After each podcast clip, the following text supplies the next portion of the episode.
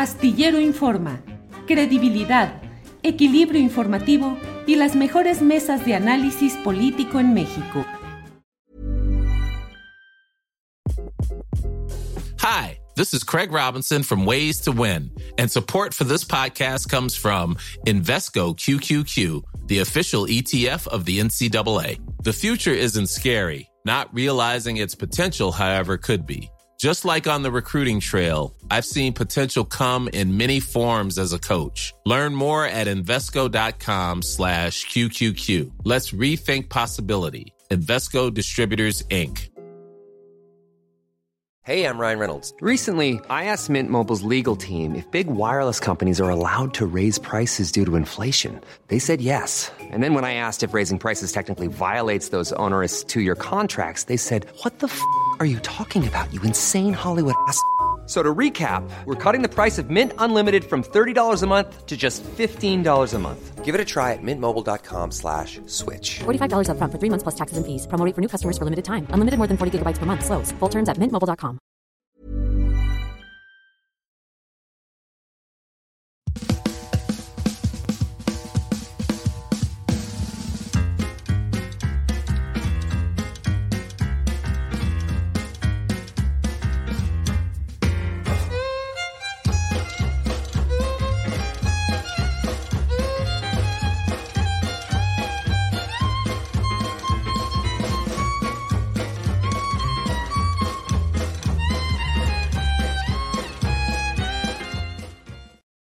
La una de la tarde, la una de la tarde, y gracias por acompañarnos en una emisión más de Astillero Informa. Hoy la correspondiente a este miércoles 13 de septiembre de 2023. Gracias por acompañarnos en este día en el cual, como siempre, le vamos a tener la información más interesante, más relevante, los hechos que van eh, dándole cuerpo a este rompecabezas político electoral en el cual estamos viviendo. Le adelanto rápidamente que Cuauhtémoc Blanco ha dicho que solicita licencia a su cargo de gobernador del estado de Morelos para integrarse a la consulta de Morena, que dice que en ella van a, a participar Omar García Harfus, Clara Brugada y probablemente Mario Delgado, más él, Cuauhtémoc Blanco pésimo gobernador de Morelos, pésimo presidente municipal de Cuernavaca, ahora arropado por Morena. Pero esos son algunos de los entretelones de lo que iremos platicando más adelante, porque ya está con nosotros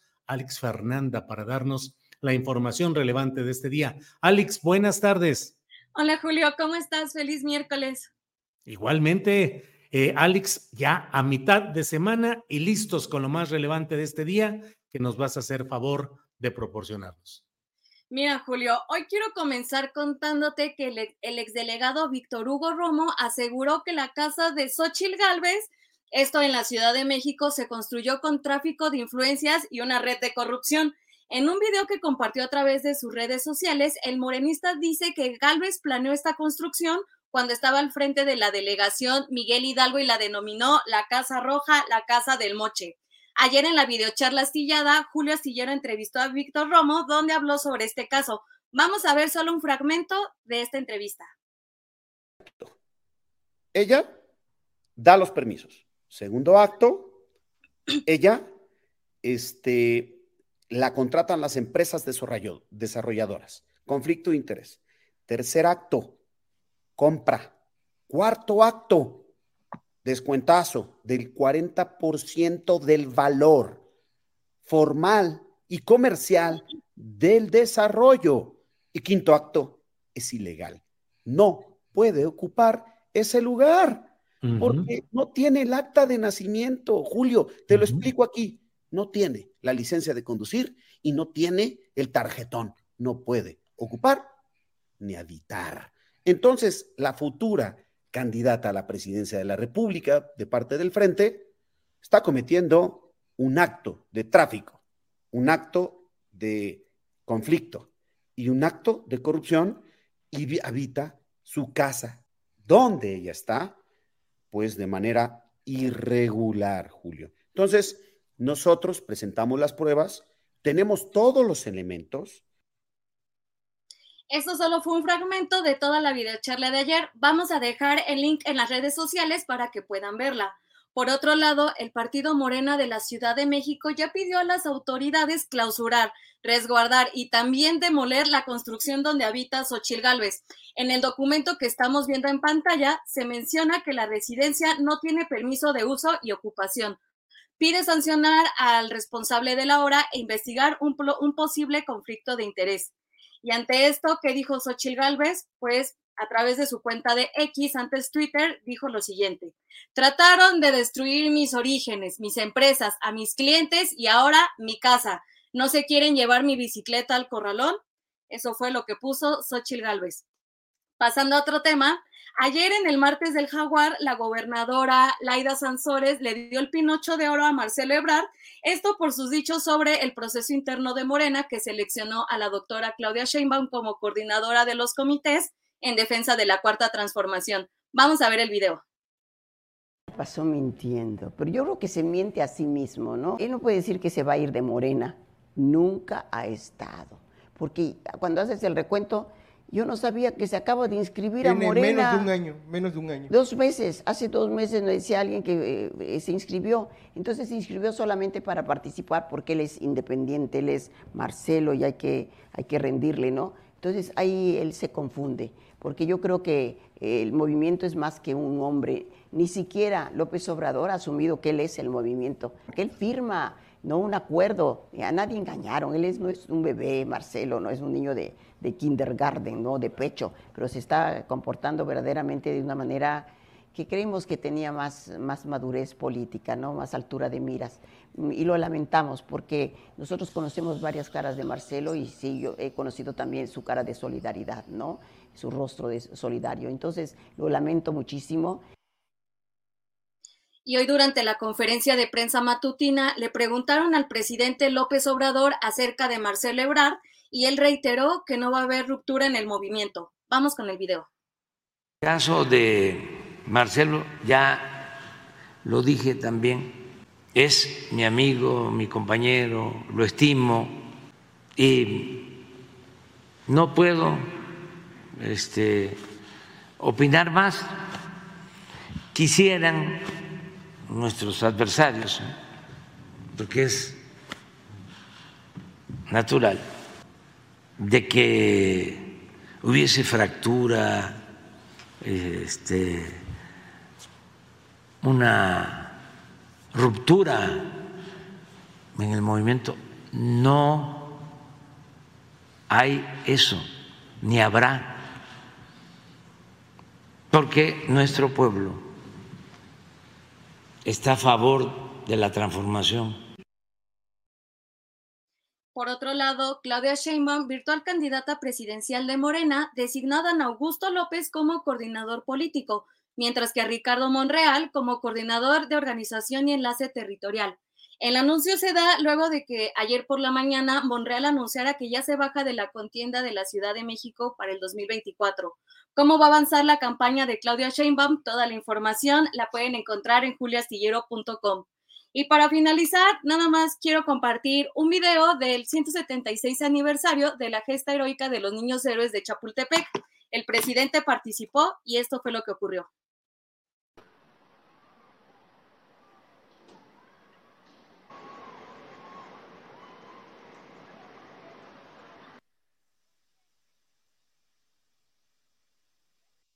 Fernando Montes de Oca.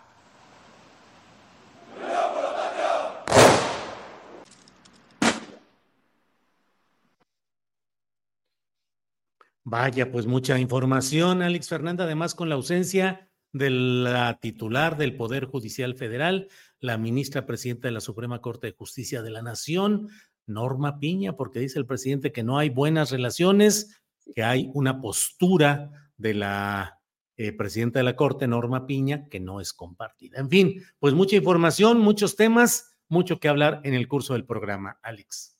Así es, Julio, aquí vamos a seguir pendientes, pero vamos preparando la primera entrevista.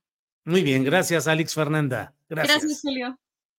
Bien, es la una de la tarde con ocho minutos, una de la tarde con ocho minutos, y estamos listos ya para avanzar con nuestra información. Hoy vamos a tener en unos segunditos más en medio de todo lo que estamos viviendo, ya le platicaremos de todo este asunto de eh, Cuauhtémoc Blanco. Luego por aquí hay algunos comentarios rápidamente de quienes me dicen, claro que no, eh, fue un muy buen, eh, ha sido un muy buen gobernador de Morelos, no lo creo. Ahora sí que como diría alguien por ahí, ya saben quién, yo tengo otros datos y alguien incluso me reprocha que diga que fue mal presidente municipal, que dice que no lo fue. Pues claro que fue presidente municipal de Cuernavaca, lo llevaron justamente pagándole millones de pesos para que aceptara ganar votos para un partido minoritario que terminó ganando. Bueno, Ana González nos dice saludos, don Julio, de una Tamaulipeca viviendo en Helsinki. Saludos, Ana González. Norma Zamora nos envía saludos desde San Jacinto,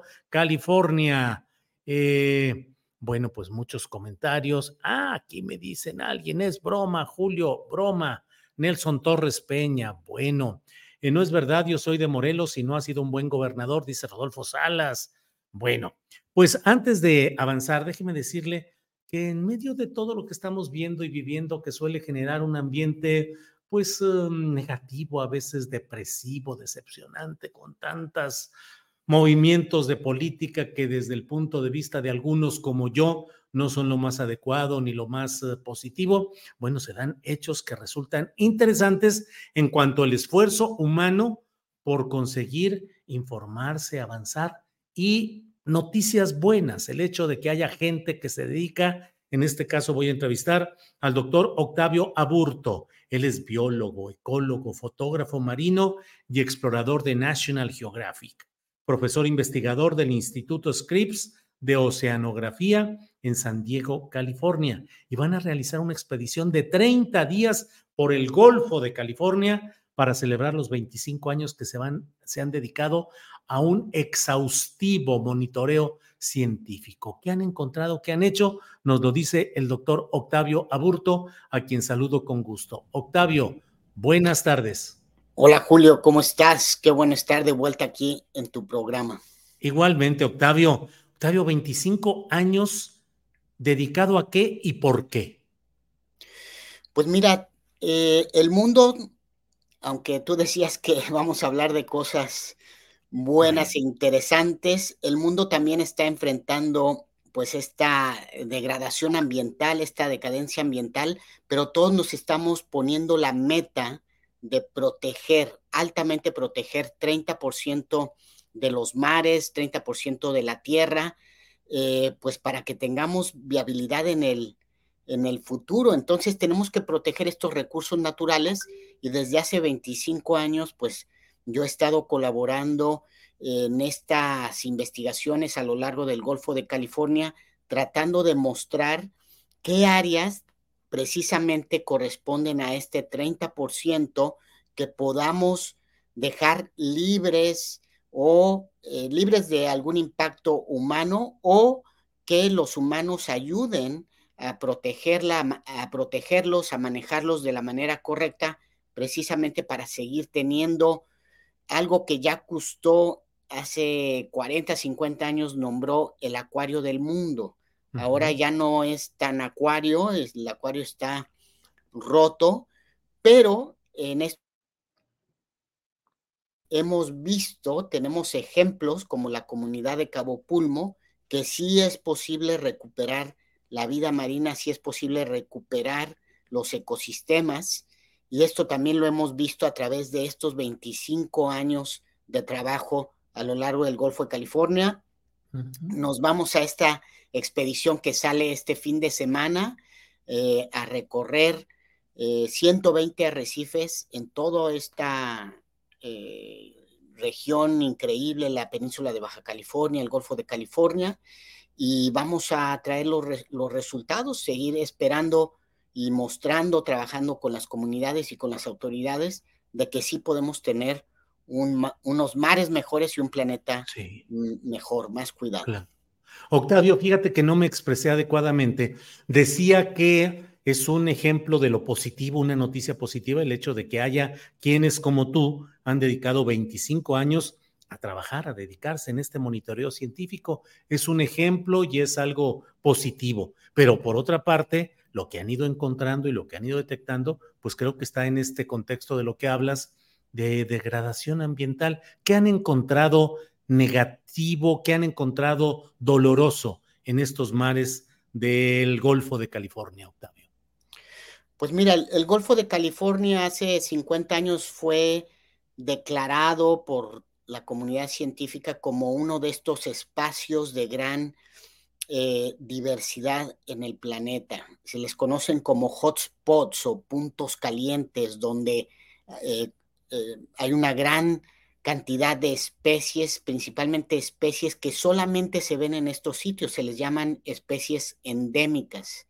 El Golfo de California no solamente tiene una gran cantidad de estas especies, sino que también la visitan especies de ballenas, aves, tiburones. Es una, eh, una biodiversidad que te quedas pasmado, ¿no? Y pues precisamente en, el 70% de los arrecifes que hemos venido monitoreando desde hace 25 años, esa biodiversidad ha venido para abajo. Eh, ahora cada vez vemos más arrecifes que, que están pelones, como diríamos coloquialmente, donde nada se mueve, parecían, parecerían arrecifes fantasmas porque nada más lo único que ve son sedimento ahí cubriendo estas rocas. No son los arrecifes que se tienen en el Golfo de California, no son como los de la península de Yucatán con corales o los de Australia. Eh, es una base de roca, esa es la, la principal característica, pero hay especies de corales, de abanicos de mar, de almejas, de pulpos y obviamente una gran diversidad de peces pero hay arrecifes donde te echas un clavado, te pones este equipo que usamos para bucear, para estar debajo del agua una hora y pues no ves nada. Ha sido, los hemos diezmado, los hemos eh, reducido a su mínima expresión y eso es lo más eh, em, doloroso, trágico que, que estamos viendo y pareciera ser que no, que es solamente la pérdida de especies, pero imagínate cuántas comunidades dependen de que esos arrecifes estén en buena salud para que generen la pesca que ellos necesitan cada día a día, o que tú en la Ciudad de México vayas a un restaurante y también disfrutes de un buen eh, guachinango, de un buen em, eh, cabrilla, de un pargo. Eh, eso es el, uno de los problemas de la pérdida de biodiversidad, pero también hay otros servicios que nos proveen estos, estos arrecifes, la protección de las costas, la producción de oxígeno que, necesitamos todos para, para, vivir. Y todo esto lo estamos eh, reduciendo. Eh, de nuevo, también no me quiero quedar en esa parte de que todo va a desaparecer, porque, como también te comenté, hay eh, ejemplos de que eso se puede revertir y se puede revertir en, menos de una década si, si empezamos a trabajar ahorita. Pero efectivamente en estos 25 años el gran porcentaje ha sido ver mayor degradación. Octavio, ¿y cuáles son las razones, particularmente sobre explotación, industrialización, vertedero de residuos eh, tóxicos? ¿Qué es lo que ha ido degradando principalmente este terreno?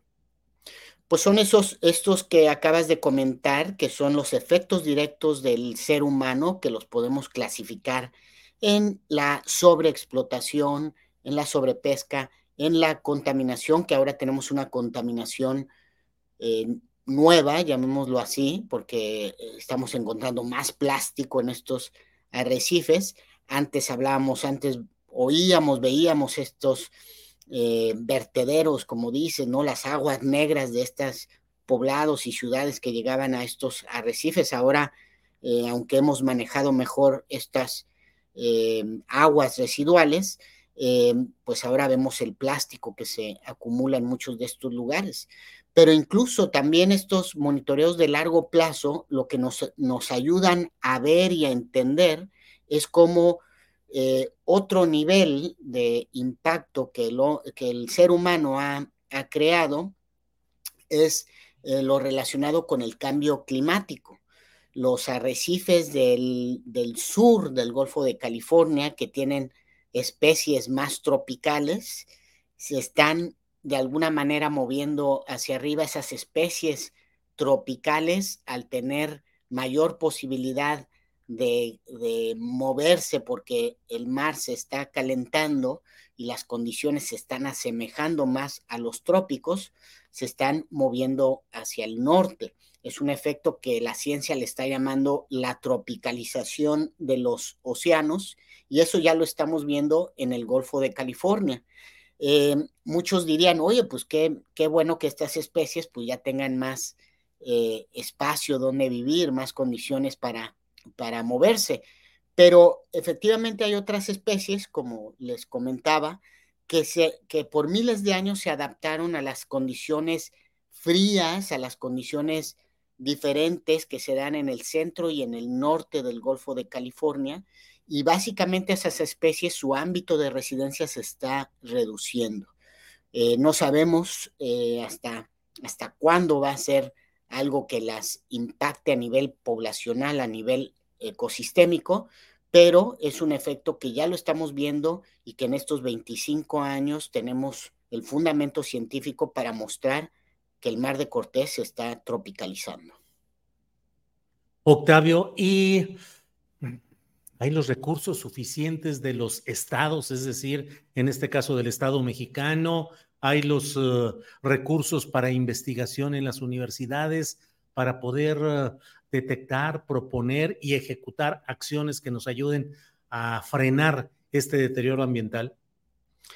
Esos dos, dos temas creo que son los más importantes. Después de 25 años, y te lo digo de una manera muy personal, eh, pues me he dado cuenta que la ciencia no es suficiente, eh, si realmente queremos cambiar el mundo, tenemos que eh, tener acciones más allá de la, de la ciencia.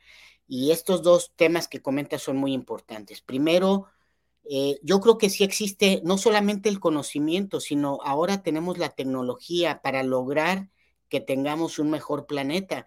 Pero lo que no estoy viendo es que mis colegas científicos, principalmente de instituciones que dependen del Estado, es decir, que los salarios como el mío, que vienen de, la, de, los impuestos del, eh, presupuesto público, pues que mis colegas entiendan que nosotros también tenemos una responsabilidad cívica de salir y de trabajar con todas estas comunidades y todos estos sectores. Ya no, ya no nos podemos quedar encerrados en nuestras instituciones educativas pensando en que solamente generando este conocimiento va, vamos a a, cambiar o que ese solamente es nuestro trabajo. Tenemos que ser más proactivos y, este, y de alguna manera entender que somos un sector privilegiado que no estamos haciendo mucho más de lo que nos, nos toca.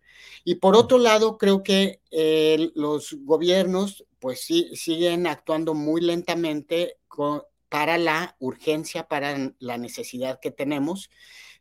creen que generando nuevas condiciones económicas, este, es todo lo que se necesita para que las comunidades sigan adelante y se nos olvida el fomento a la cultura, a las tradiciones, a las a cómo muchas de esas comunidades se relacionan con la naturaleza y por eso muchos de estos gobiernos siguen proponiendo este, desarrollos eh, eh, económicos que no que hacen que la situación se empeore. Ellos piensan que van a ayudar, pero no están dejando que esas comunidades eh, participen en la toma de las decisiones y se imponen proyectos como he oído de una planta desalinizadora muy grande que se quiere hacer en, Sonora, he oído de traer más barcos este, de gran calado para que naveguen en el Golfo de California, tratando de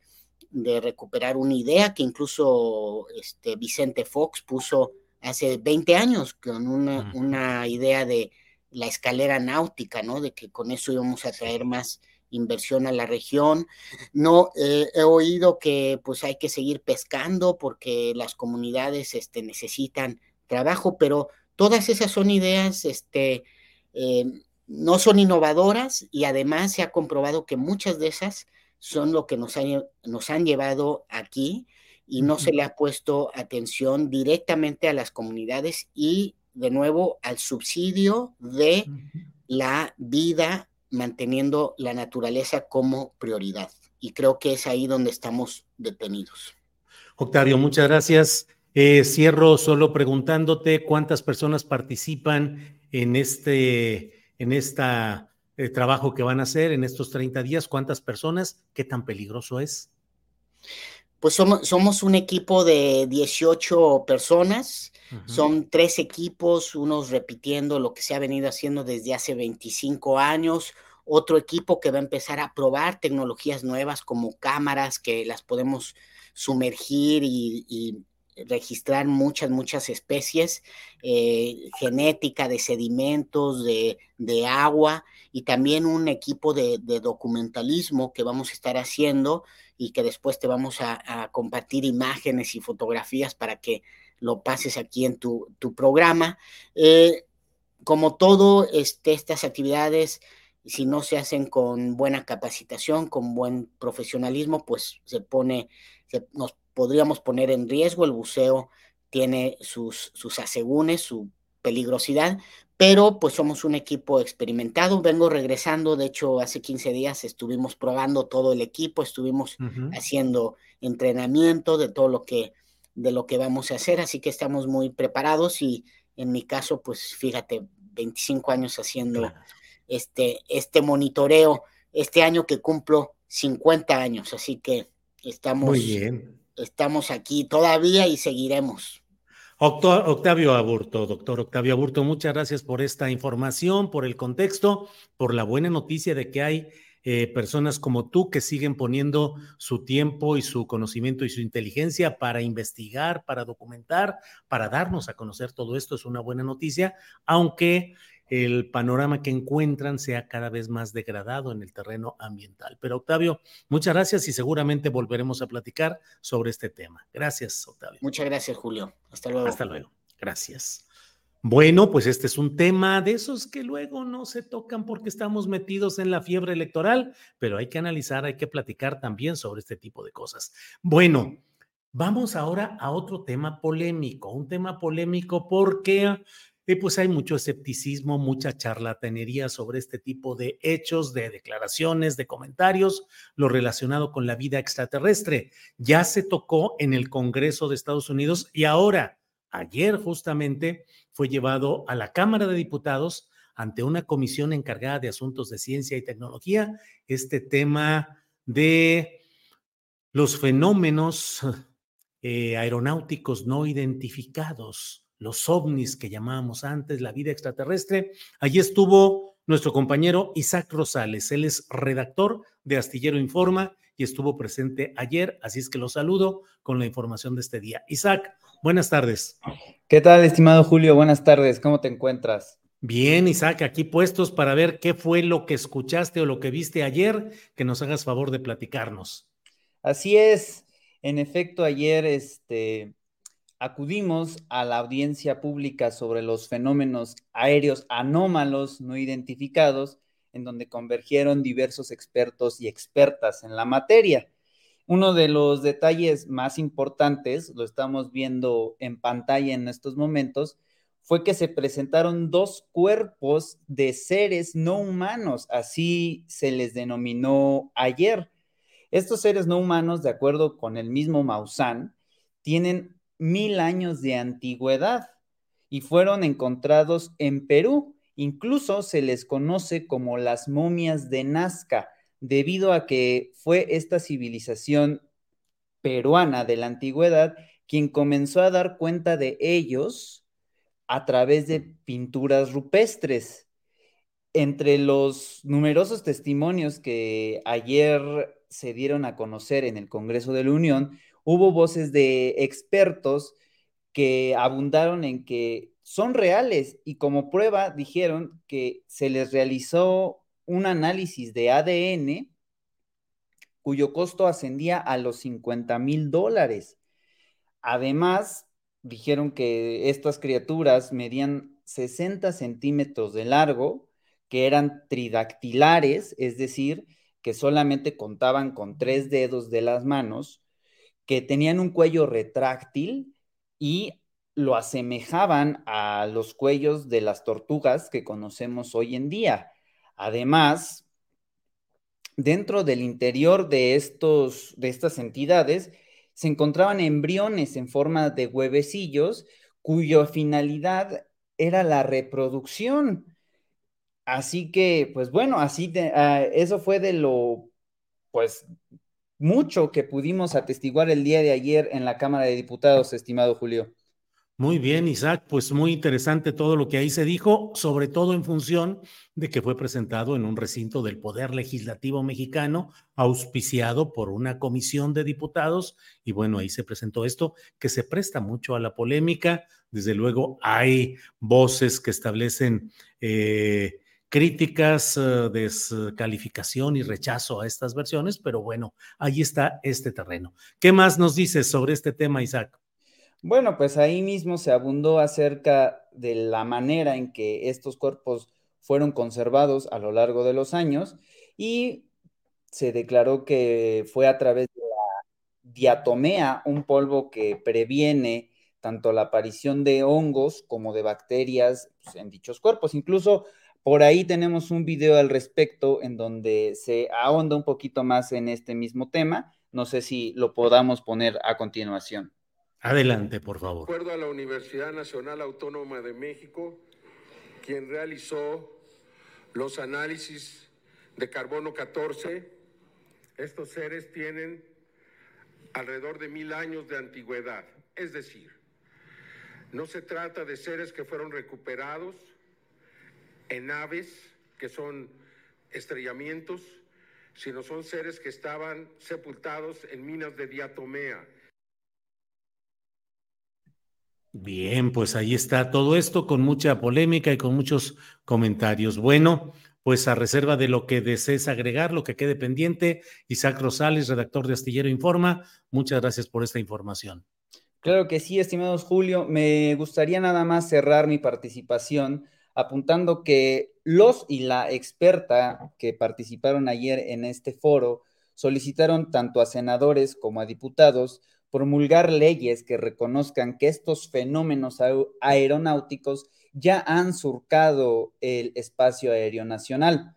Además de que pues hubo presencia de personas civiles que intentaron ingresar al foro debido al interés en este tema que suscitó entre la sociedad. Sin embargo, pues eh, fueron fueron impedidos de ingresar debido al cupo, según se argumentó ayer en el evento, estimado Julio. Muy bien, Isaac Rosales, pues muchas gracias y seguimos atentos a la información de estos y otros hechos relevantes. Gracias, Isaac. Gracias a ti, estimado Julio, y saludos a la audiencia. Gracias, hasta pronto, Isaac Rosales. Bueno, ayer mismo el Instituto de Astronomía de la UNAM, sin mencionar exactamente un destinatario, pero dio a conocer este documento es un comunicado a la opinión pública sobre la búsqueda de vida extraterrestre. Eh, tiene varios, déjeme poner aquí eh, la posibilidad de leerlo con más eh, cuidado. tiene, habla acerca de la búsqueda de vida en el universo, es el Instituto de Astronomía de la UNAM y relata en pocas palabras todos los esfuerzos que han hecho los científicos de todo el mundo a través de laboratorios, estaciones espaciales, revisión del eh, espectro radioeléctrico en búsqueda de detectar lo que pudiera ser la referencia de vida extraterrestre o de que alguna forma de civilización extraterrestre hubiese llegado eh, con nosotros, hubiese llegado a México a, perdón, a México, al mundo, al mundo en general, a nuestro mundo. Señalan ellos toda esta serie de circunstancias que han estado haciendo búsqueda de señales de inteligencia extraterrestre a través del análisis de señales electromagnéticas en ondas de radio em, provenientes del cosmos, lo que han hecho con otro tipo de eh, laboratorios o de telescopios, observatorios astronómicos en la Tierra. Pero cierran diciendo, y creo que eso es lo fundamental, dicen, a pesar de todos los estudios y monitoreo del ciclo mencionado, hasta la fecha no hay ningún reporte observacional o experimental que ofrezca evidencias de vida fuera de la Tierra o de visitas de civilizaciones de otros mundos. Eso es lo que dice este comunicado a la opinión pública emitido ayer por el Instituto de Astronomía de la UNAM. Reitero esta parte. A pesar de todos los estudios y monitoreo del cielo mencionados, hasta la fecha no hay ningún reporte observacional o experimental que ofrezca evidencias de vida fuera de la Tierra o de visitas de civilizaciones de otros mundos. Entonces, bueno, pues hasta ahí lo dejamos. Eh, revisé algunos de los señalamientos, diarios como El Comercio de Perú, en algunas otras publicaciones, dicen el fraude de las momias de Nazca y dicen que no hay ninguna confirmación de que realmente sean extraterrestres. Sin embargo, ayer mismo estuvo en esta reunión el doctor Salce, creo que Salce Ruiz Salce, em, director del Instituto de, Salud de la Secretaría de Marina del Gobierno Federal Mexicano, quien dice que los estudios realizados muestran que no pertenecen a seres humanos. Así es que ahí está la, las diferentes eh, posturas. Bueno, eh, Carita de Ángel dice muy oportuna la aclaración de la UNAM, tapada de boca al charlatán Maussan. Bueno, eh, la botarga es alguien, dice Juvenal Mendoza. Bueno, vamos de inmediato a la siguiente etapa de nuestro programa. Cortinilla y regresamos.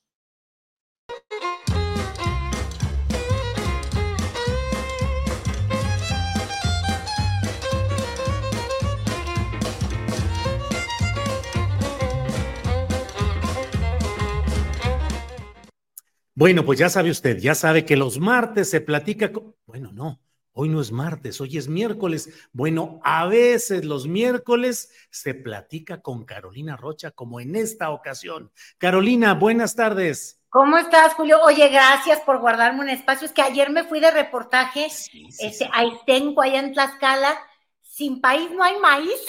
Sin país no hay maíz. Es un lugar muy bonito donde se siembra el maíz originario. Y fíjate que toda la carretera fui pensando en ti, Julio.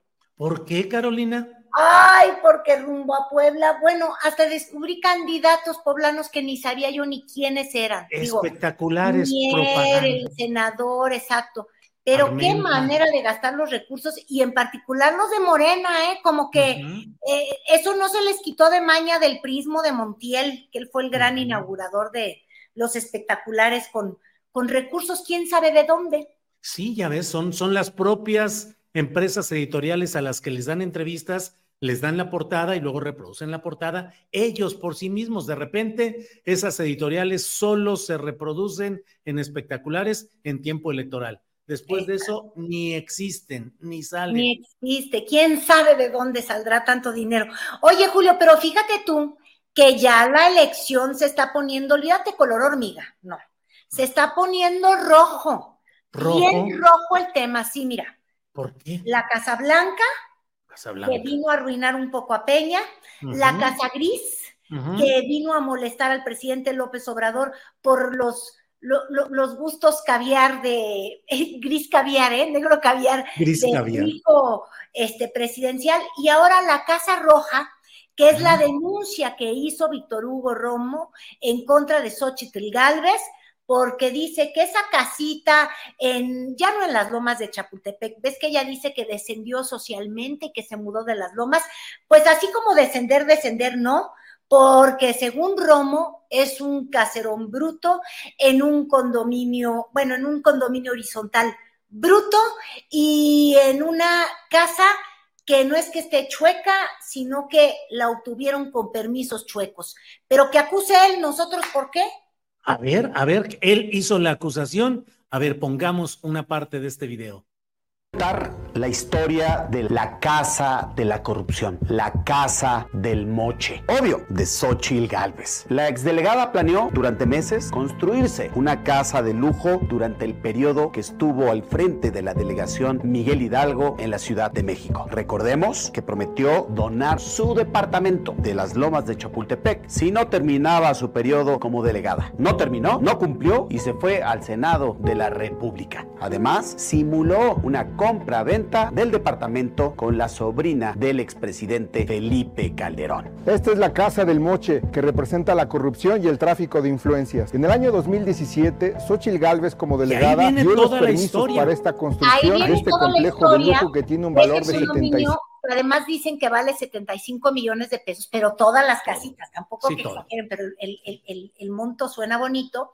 Y dicen que la casa de Xochitl cuesta en realidad 14, 14.2 millones, creo, y ves que ella había dicho que le había costado 9. Entonces, lo que trata de decir Víctor Hugo es que esos contratistas, pues le dieron el Mochitl con los 5 millones regalados de, de, plusvalía, me imagino que esa es la acusación, y además dice que es chueca porque los permisos todavía no acaban de ser este, cerrados. Ella pidió un permiso que de hecho entregó Romo, que tampoco se me haga del ojo, del ojo chueco, ¿verdad? Esos permisos para ese desarrollo los dio Romo pero se establecían una cantidad de metros cuadrados de construcción, Julio. Y luego, ya cuando hicieron la obra, muy al estilo panista, ¿verdad? Ya sabemos, esa es la maña del cártel inmobiliario, le surgieron pisos, le, engordó la falda, este, el huipil se hizo más grande, si lo quieres ver así, y entonces dice que la casa, como la candidatura de doña Xochitl, está inflada, infladísimo. Esas son las acusaciones de Romo. Xochitl ya respondió, pero con un tuit. Sí. Eh, característico de, yo no quiero decir que de la vulgaridad de la panista, pero es que como que sí es medio, a mí se me hace ya un albur esto de que me agarras esta o algo así. A ver, tú velo, ahí, ahí teníamos la imagen. A ver, viene. Demuelan Mesta. Ah, pues sí. Demuelan Mesta. México merece más. Fíjate, eh, Sí, perdón, Carolina. No, discúlpame, ya nada más. Es que fíjate que los de Morena, obviamente aprovechando la acusación de Víctor Hugo Romo, ahora están exigiendo la demolición de la mendiga casa, este, que porque no cumplía con, con, pues, con los metros cuadrados, como te estaba explicando. Y entonces Xochitl, en vez de entrarle al toro por los cuernos, ella lo único que hace es pues retarlos, ay, sí, tú, tú, chuchu, pero tú ibas a decir algo más interesante. No, no, no, no, no, no, eh, te decía que mira, este trabajo periodístico inició Daniela Barragán en Sin embargo, que dio los datos esenciales, muchos de los eh, eh, detalles de estos expedientes. Anoche entrevisté yo a Víctor Hugo Romo y al abogado Gustavo Castillo, reiteraron, ampliaron todo este tema. Víctor Hugo Romo, que como dirían los argentinos, también tiene su historia, che, también tiene su propia historia. Sin embargo, a mí lo que más me llamó la atención fue la reacción de Xochitl, porque en lugar de enfrentar directamente, de responder puntualmente los señalamientos que en términos administrativos parecen muy puntuales, o sea, no se hizo esto, no se tiene esto, se realizó de esta manera, hubo un descuento, en lugar de responder punto por punto, responde con esta imagen de Demuelan Mesta, que es... Eh, una frase vulgarzona que suele aplicarse a, mm, a las partes genitales masculinas. Sí, cuando, sí, sí, sí, es, es la manera como normalmente pues, pero ah, fíjate, a mí eso sí te lo voy a reconocer, ese estilo se me está agotando de verdad. No, no me parece que la vulgaridad este, pueda ser el lenguaje. Y además, sí me sorprende mucho tema aparte y ahorita vamos a ir con la respuesta porque el que tuvo que responder fue Tabe, pero bueno, eh, lo, lo, que ya me parece es que está llegando a límites de vulgaridad, que son los que siempre han criticado, este, pues quienes apoyan al Frente Amplio desde la intelectualidad anti-AMLO, las organizaciones anti-AMLO, siempre han abominado este, pues la forma que ellos consideran de pronto rupestre de personas en la 4T. Entonces casi nos destrozan, ¿te acuerdas tú? A Taibo por, por decir una vulgaridad que también me choca, de que la doblada y no sé qué tanto, yo no me, no me sé bien la expresión, no sé si te acuerdas, pero bueno, Xochitl lleva toda la semana diciéndole al presidente que se la da doblada la apuesta, ¿no? de, cuando, cuando finalmente ponen a Claudia Chainbaum con el bastón de mando, ¿no? Entonces le dice, le apuesto. Y apostándole a ella la vulgaridad para volver nuevamente al territorio de las mañaneras. Y fíjate, está intentándolo con estas formas, eh, pues porque yo creo que sí necesita de que el presidente hable de ella para cobrar todo este nivel nacional. Y lo está extrañando porque lleva sin ser mentada en la mañanera ya un buen rato. Pero bueno, te decía yo, Julio. Ahora, si me permites, nada más déjame comentar este tema de Javier Tejado, donde, eh, que es un abogado, ha estado relacionado con Televisa y que escribió un artículo en el Universal donde dice, Xochitl aleja a sus votantes mujeres. Habla precisamente de la vulgaridad. Dice que al parecer las mujeres están tomando distancia de ella, sobre todo las del norte del país, que son más conservadoras. Rechazan a Xochitl por haberse dejado grabar en una cantina en Chihuahua cuando jugaba a, besar un platillo en forma de pene. El sábado pasado, Xochitl se metió a la cama con un periodista y compartió intimidades de su matrimonio en un comercial o en una promoción de una cadena hotelera. Y así como eso, relata varios eh, detalles y dice, sobre todo en el norte del país, podría haber una reserva de importantes votos por la oposición que están alejándose. Eso lo dice Tejada Donde, que no tiene ninguna relación con el cuatroteísmo, ni con Morena, ni Obrador. Así es. Es que sí, yo creo que ella está abusando en el lenguaje y luego con, con el resurgimiento de Verástegui, que ese sí es mucho, le queda gusto. mucho pues, de veras, sí y con el, el, partido que más le va a apoyar, que es este partido local de Chihuahua, pues tú me comprenderás. Pero bueno, yo te decía que a las acusaciones estas de la Casa Roja, te digo que hay que usar este eslogans que funcionen. Bueno, la Casa Roja o la Casa de Ladrillo eh, que tiene Xochitl Galvez, no responde ella más que con la vulgaridad. Y Tabe, el actual alcalde, este, pues fue el que decidió defenderla y decirle, no, Víctor Hugo, tú fuiste el que dio los permisos, aunque obvio, Romo ya dijo, sí, pero yo no he dado el cierre y tampoco la alcaldía ha dado el cierre de obra. Lo que están argumentando es que hay metros cuadrados de más. Pero vamos a ver a Tavi. El presidente está panicado con Xochitl Por eso no deja de atacarla. Duerme y sueña pensando en ella, en cómo descarrilarla. Y por eso manda a todos sus chalanes a inventar una serie de mentiras. Ahora mandó al farsante que gobernó aquí a inventar actos de corrupción. Esa casa que él denuncia se construyó durante su administración y la operación de compraventa también fue realizada durante la administración que él gobernó. Es puro cuento. Y todo esto se lanza simplemente porque buscan atacar y tapar el desastre que tienen Morena después del enojo de Marcelo Ebrard con todas las trampas que hicieron en la encuesta, en el dedazo. Esa es la realidad. Forma parte de una farsa y de todo un montaje con tal de seguir atacando. Ahí está. pues mira, qué gracioso que, le dice Chalán, porque están en el nivel el Chalán Víctor Hugo y el Chalán Taber, que los dos son alcaldes, pero es que ya se están calentando los ánimos. Y ah. fíjate que a Xochitl Claro, Morena ya entendió, este, el que pega primero pega dos veces. Entonces, pegó primero diciendo que las empresas se habían beneficiado, ¿te acuerdas? La primera acusación que hizo Romo, este, que sus empresas se habían beneficiado con contratos que dio la misma alcaldía, y luego vuelven a pegar, es decir, como diciendo que la alcaldía de Xochitl fue corrupta, eh, haciendo un símil de contratistas favoritos que te pagan favores con, propiedades.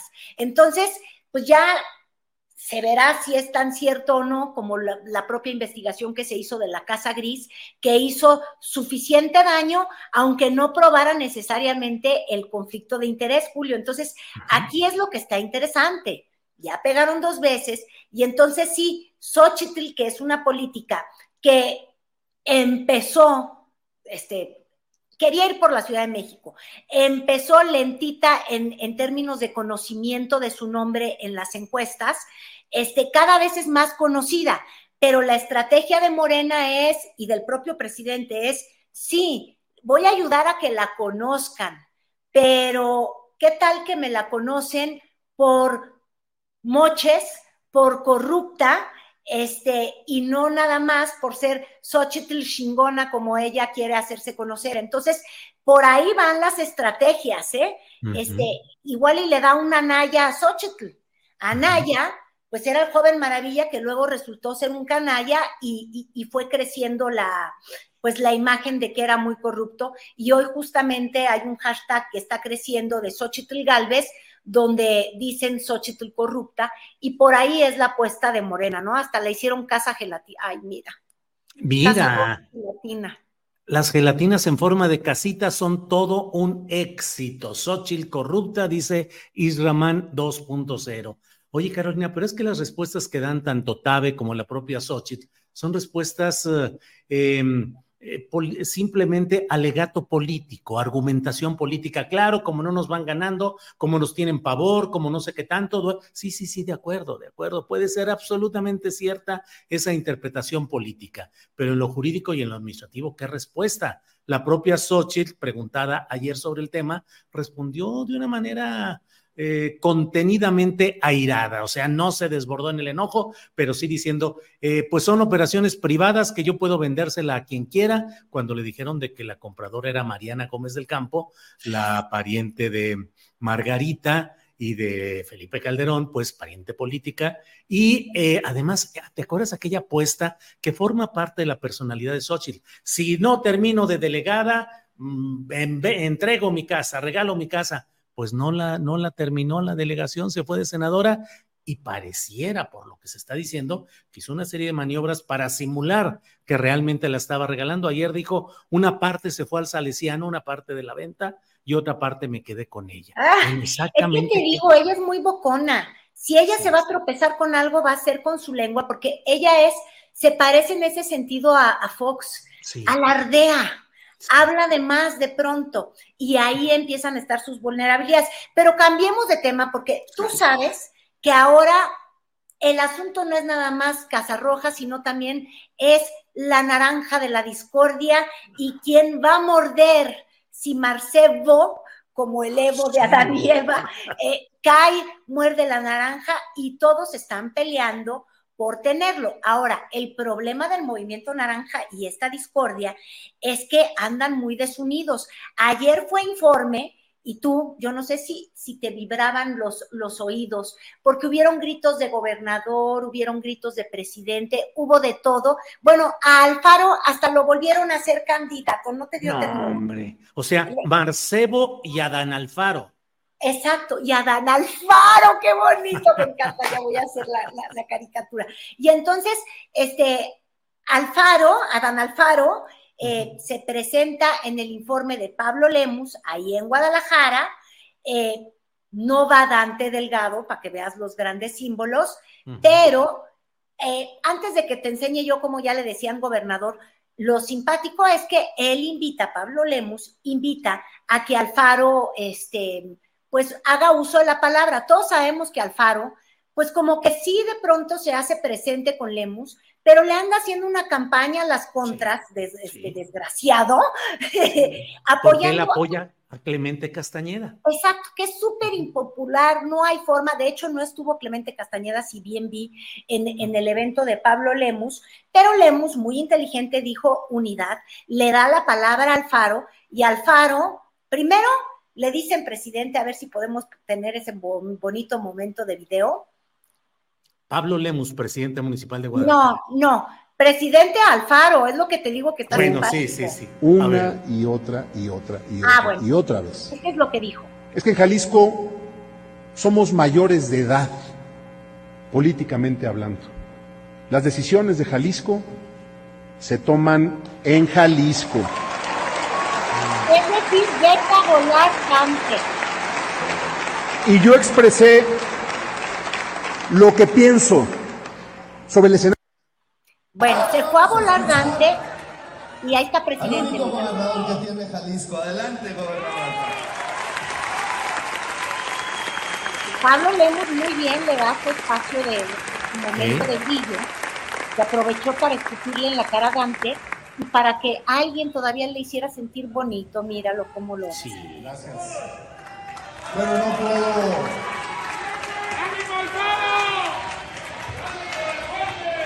Tengo.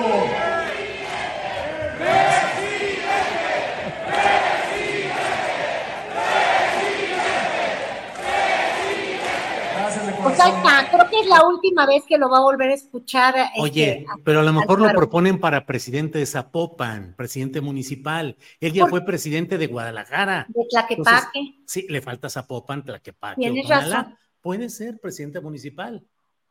Pues sí, porque algo raro pasa allá en, en, Jalisco que yo no entiendo, que tú puedes ser, por ejemplo, Pablo Lemus fue presidente municipal primero en Zapopan, luego presidente municipal de Guadalajara y ya va seguro para gobernador, ojalá que con un partido unido.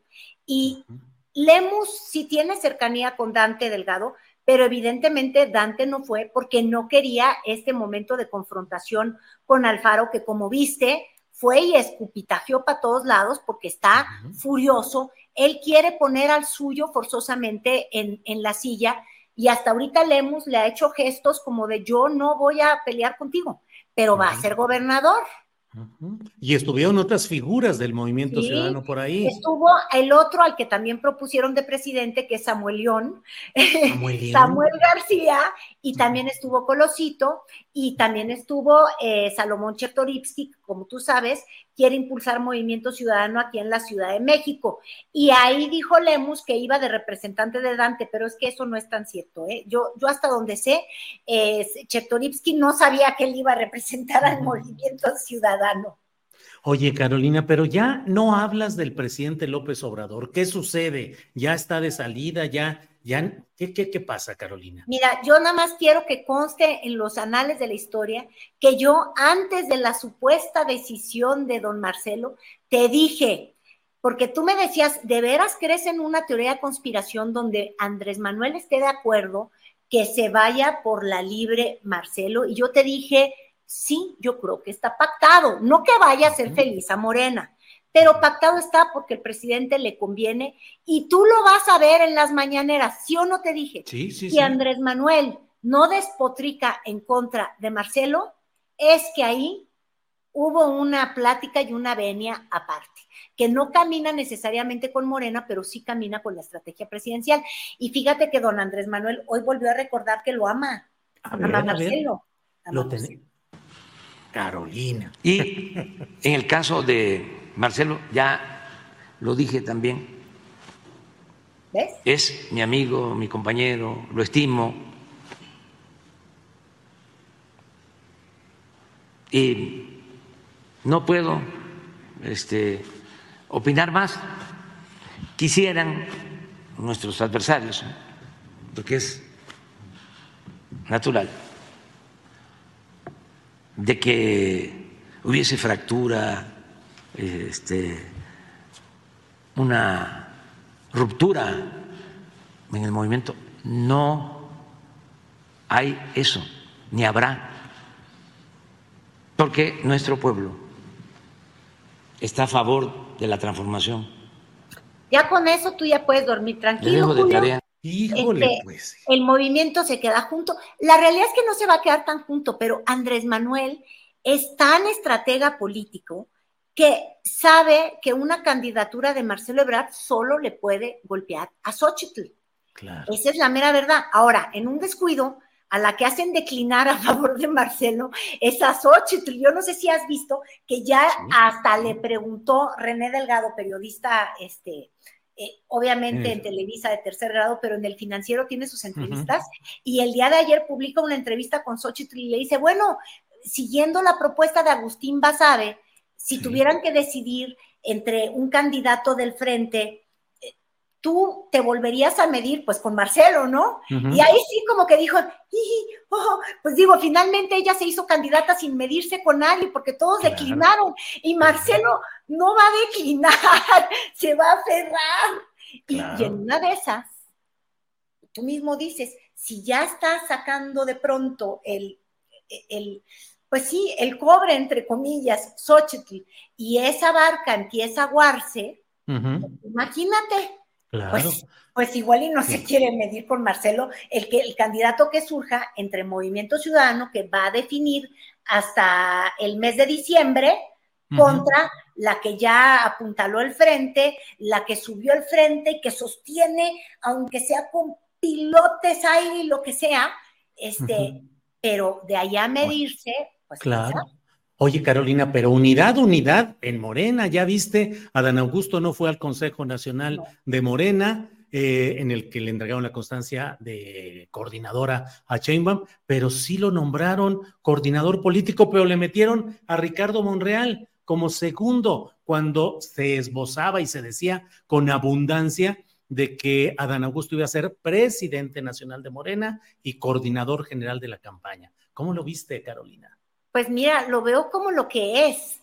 Pues tienen que parecer un frente unido. Ahí está el último lugar, que yo creo que fue una decepción para Monreal, y ahí está el cuarto lugar. cuarto, de Adán Augusto, que también es una tremenda desilusión. Es decir, a un empujoncito a los perdedores, pero también se les trató como perdedores, porque no es que les den de todo. Y fíjate tú, ya no sé si yo te mandé el video que subió ayer, después de esa reunión, eh, Monreal decide ir a dar una, una vuelta, a caminar para pensar. ¿Te lo mandé? Porque no, creo que no lo mandaste, pero ya sé cuál, que dice que caminar ayuda a pensar. Sí, caminar ayuda, caminar pensando y esto, porque finalmente pues mira, lo bajaron de la gubernatura de la Ciudad de México y, le dieron este cargo de consolación, que podría significar que él va a liderar en la Cámara de Diputados este, en San Lázaro en, 2024 a la bancada de Morena, pero también, y yo soy muy mal pensada, ¿te acuerdas que hace una semana mal pensé y te dije, hay acuerdo del presidente y hay acuerdo del Marcelo? Pues te digo mi nuevo mal pensamiento. Viene. Es una teoría de la conspiración horrenda, ¿eh? Mm. Bueno, y ahí te va. Bien. Mi querido Monreal, quizás le va a hacer sentir a Morena lo que es su 6%. ¿Te acuerdas que él dijo, sí, voy a tratar de competir con mi 6%, pero me lo bajaron con el 6%? Porque él no es popular, pero él lo que sabe es operar. Y ya trascendió que quizás se lanza por la alcaldía de Cuauhtémoc, su hija, mm, Fátima. si bien estoy en el nombre. Entonces, Fátima tendría que sustituir a Sandra Cuevas, que ya pidió licencia para ser la candidata del frente, bueno, tomándose al frente por el arco del triunfo, que tampoco la adoran, pero bueno. Y mi pregunta es, si quiere Monreal que Fátima sustituya a Sandra, y siempre se dijo... Catalina es, Sandra, ¿Qué? ¿No es Catalina? Catalina ah, pues Monreal. no sé cómo se llame. Yo sí, creo que es Catalina. El nombre hasta pregunté. No me acuerdo el nombre de la hija de Monreal porque además no es relevante. Lo único que importa es que es su hija y nos la va a dejar en Cuauhtémoc. Y dicen que, que Cuauhtémoc se ganó porque Monreal apoyó a Sandra. Entonces mi pregunta es, ¿será que lo que en el fondo está jugando Monreal es a que Sandra Cuevas se haga de la Ciudad de México y entonces sintamos lo que es el 6% de Monreal. Híjole, híjole. Y como pues premio dejó a su hija, digo, en Cuauhtémoc. No sé, qué mal pensada soy, ¿verdad? No, no, no, pues de eso se trata esto. I'm Sandra, and I'm just the professional your small business was looking for. But you didn't hire me because you didn't use LinkedIn jobs. LinkedIn has professionals you can't find anywhere else, including those who aren't actively looking for a new job, but might be open to the perfect role, like me. In a given month, over 70% of LinkedIn users don't visit other leading job sites. So if you're not looking on LinkedIn, you'll miss out on great candidates like Sandra. Start hiring professionals like a professional. Post your free job on linkedin.com/people today. Millions of people have lost weight with personalized plans from Noom, like Evan, who can't stand salads and still lost 50 pounds. Salads generally for most people are the easy button, right? For me, that wasn't an option. I never really was a salad guy. That's just not who I am. But Noom worked for me. Get your personalized plan today at Noom.com. Real Noom user compensated to provide their story. In four weeks, the typical Noom user can expect to lose one to two pounds per week. Individual results may vary.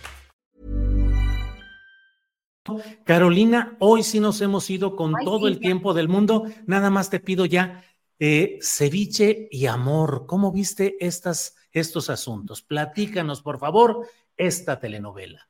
Pues es que la telenovela es la de Claudia Sheinbaum. Mira, todavía no, ha no ha salido a recorrer el país, lo va a hacer ya al mismo tiempo que lo haga Marcelo, pero entonces nos regala dosis de amor. Ella no anda en el pleito, ella no tiene que grillar, ella ya es Claudia y es Claudia enamorada. Entonces, nada más como detallito de cariño, te quiero presentar el amor huele a ceviche.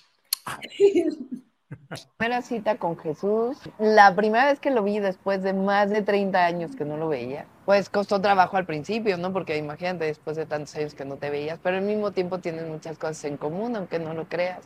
Empezamos a hablar de la facultad, pues era lo que teníamos en común, y después ya me contó su historia de vida, yo le conté mi historia de vida. ¿Y dónde fue su primera cita, Doc? Me invité a mi casa a cenar, un buen ceviche así, cortadito, con limón, que sabía que le gustaba porque como él es de Mazatlán, y lo conquisté. Nos unió un buen ceviche. Sale Carolina, mira nada más los secretos del amor y lo que logra hacer un buen ceviche, Carolina Rocha termina en beso. Oye, Julio, muchísimas gracias. Ya esto fue un exceso, demasiado tiempo. Mándame a la fregada. No quiero volver en 15 días. Suficiente. No, en 15 días no. Nos vemos el próximo martes. si no se puede el martes. No. No, con esto fue suficiente. Carolina, gracias por esta ocasión. Seguimos en contacto. Gracias, gracias Julio. Hasta luego.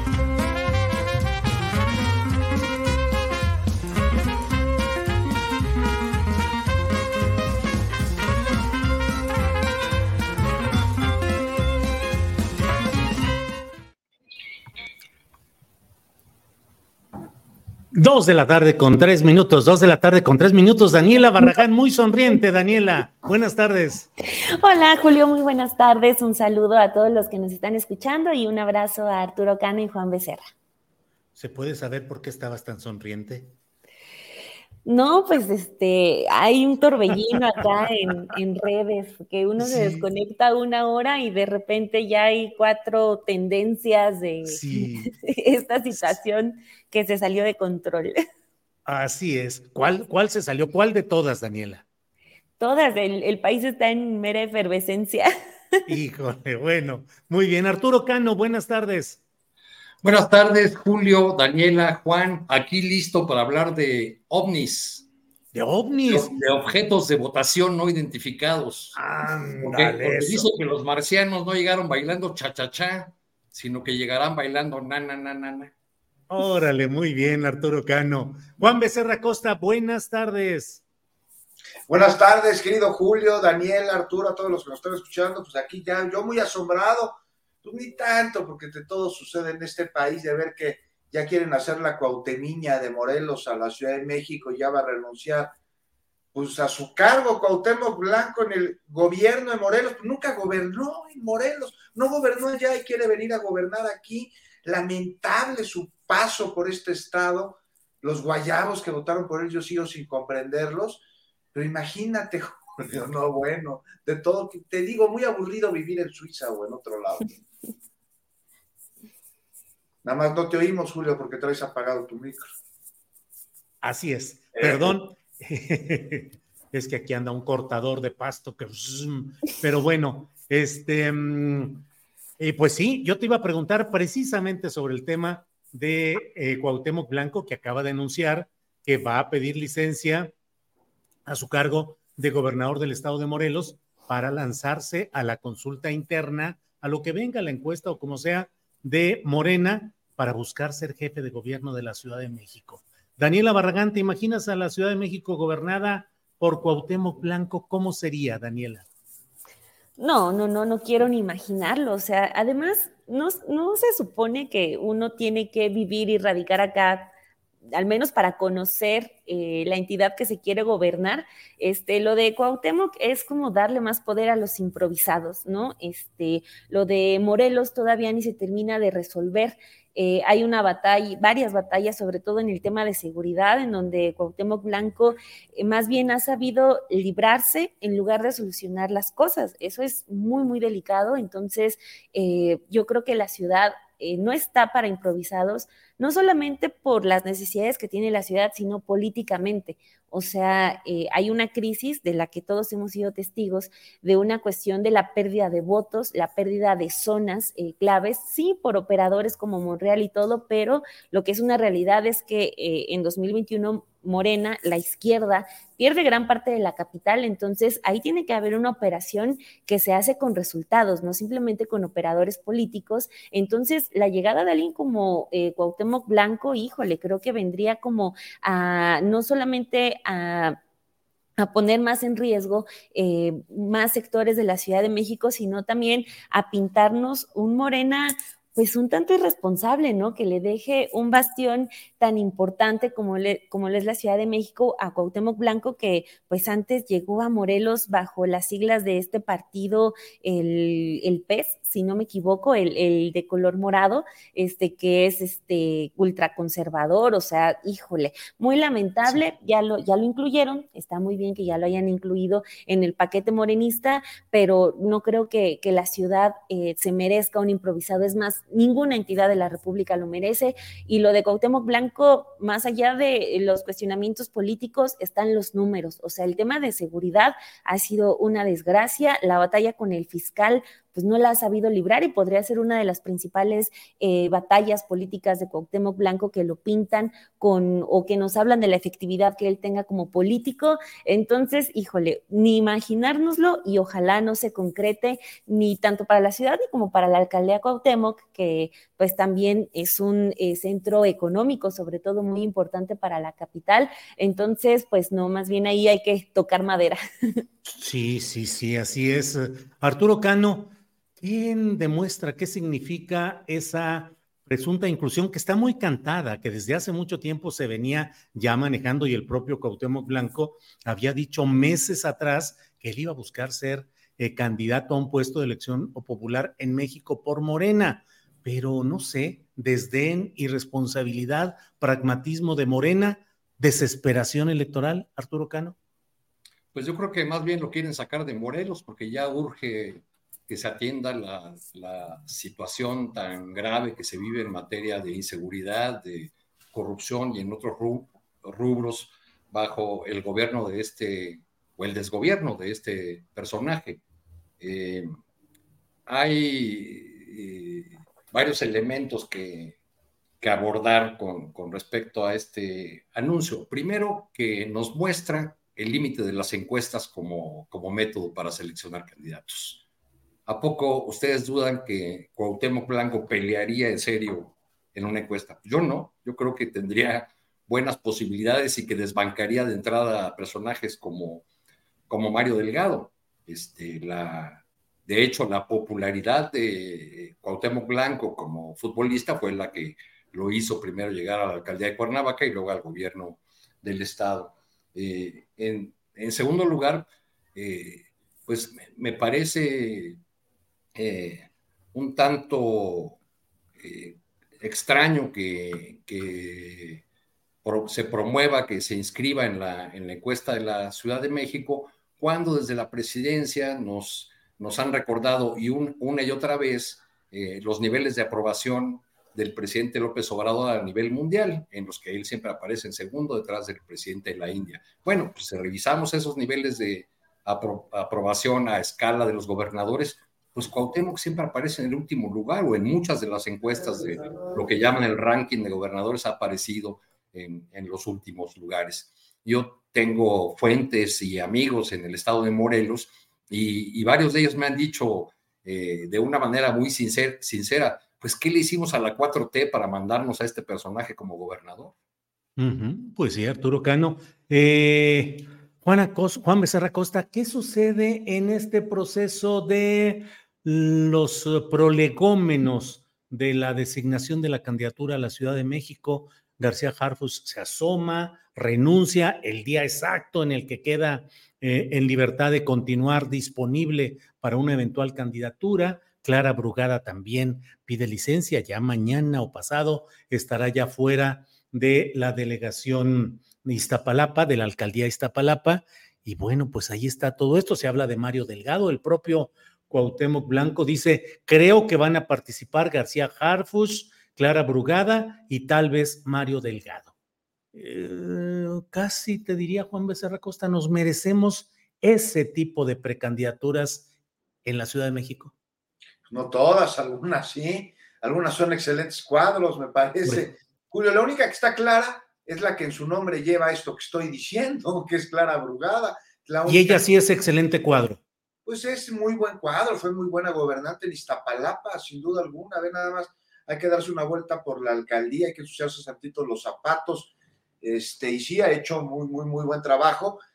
Cuauhtémoc Blanco, pues no sé, o sea, ya nada más para rematarlo este pues, personaje, además del pez, este, una ciudad de derechos como es la nuestra, ¿no? La Ciudad de México, pues es totalmente incoherente una cosa con la otra, no puede haber regresión, los habitantes de la capital del país jamás dirían eso, ya mencionabas tú Arturo lo de las encuestas, hay que tener muy claro que en las encuestas pues se lleva a cabo mediciones de este, simpatías y mediciones de conocimiento, no necesariamente es lo mismo que un personaje sea conocido, no necesariamente quiere decir que la gente votaría por él. Seguramente Cuauhtémoc Blanco lo conocen aquí y en todas partes de la República, este, pero de eso a votarlo, pues espero que nada más los guayabos, los habitantes de, de Morelos, así les fue.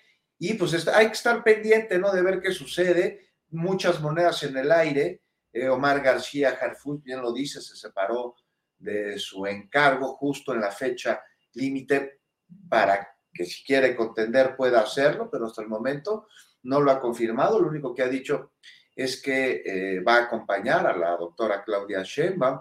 Eh, Mario Delgado ha hecho un excelente trabajo en el partido Morena, ha ganado cantidad de aperturas, hay que esperar a las fechas límites, que ya son la próxima semana. Me parece ya la próxima semana va a estar todo claro y ya vamos a poder hablar con conocimiento de causa. Nada más, aquí una, una reflexión, hablaban de pragmatismo político hace ratito. El que gana es Omar García Harfuch, me parece, en las encuestas, más allá de, conocimiento, ¿no? Vot Polo en la zona poniente, en la zona que normalmente no votaría por Morena, en la zona en la que ni de chiste le darían un voto a este partido, a sus partidos aliados. A Omar García Garfuch me parece que sí se lo dan, sobre todo por el trabajo que llevó a cabo como este, jefe de la policía. Pero hasta ahí. Ya luego hablaremos bien de si es cuadro cuando anuncie que en efecto va a contender. Mientras tanto. Sí, porque ahí la pregunta es si esa ese responder a los intereses de esa zona poniente es lo que corresponde a los ideales y a los propósitos de la regeneración nacional. ¿no, a mí me parece que es una persona muy leal al proyecto de Claudia Sheinbaum, este, pero no, no ha gobernado. También hay que, hay que tener en claro esta observación. tiene antecedentes oscuros. Fíjate que los he estudiado y tú los has este, llevado a cabo aquí con análisis profundos. Yo hasta el momento no tengo ninguna certeza de que haya participado, por ejemplo, en la noche de Iguala, en Ayotzinapa. en la noche no. Este, y bueno, pues se le critica por ser nieto de quien fue, me parece que eso pues no, no trae mucho sustento. Yo también tengo por ahí algún antepasado del esnable y eso no me hace este, ser como él. Yo creo que no, no. de esperar, querido Julio. No, no, no. La, la biografía de cada cual es la que se construye cada cual más allá de ascendencias o descendencias, desde luego. Bien, gracias, Juan Becerra Costa. Em, Daniela Barragán, eh, Ricardo Monreal dijo, yo me retiro porque ya está todo arreglado, ya está decidido y se está, se va a buscar o se va a apoyar a quien sea más cercano, en masculino, no en femenino, a la propia doctora Chainbaum. Y luego lo, lo recolocan como uno de los dos coordinadores de la campaña de Claudia Sheinbaum junto con Adán Augusto. A lo mejor podemos dejar aparte qué nos parece este tema de, de los dos nombramientos de Adán y de Monreal. Pero en concreto, Daniela, ¿cómo ves la figura de Ricardo Monreal? ¿Se hunde?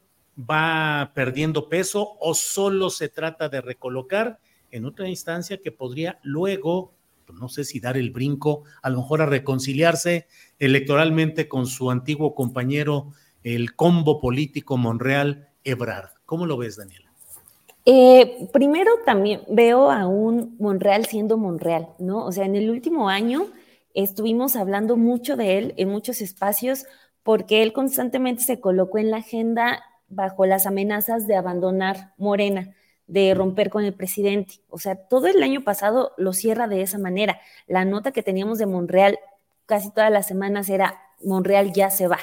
Eh, eh, justo también se da en ese momento que olvida parte de la agenda que, tiene, no solamente que le puso el presidente, sino todo el partido por lo tanto todo el país, de una responsabilidad en el Senado, y él empieza a hacer sus negociaciones, o sea, lo vimos, por ejemplo, con lo que logramos documentar de la compra de sus libros, o sea, haciendo eh, tareas para él mismo, eh, ayudando a su, a su amigo que estaba encarcelado, poniendo a una persona cercana como comisionado del INAI, votando en contra de algunas eh, leyes en contra del presidente. Entonces, llega en este último año, ya en 2023, diciendo, bueno, hagamos como que nada ocurrió, estoy muy bien, me están incluyendo en la lista de los aspirantes a, la candidatura presidencial de Morena.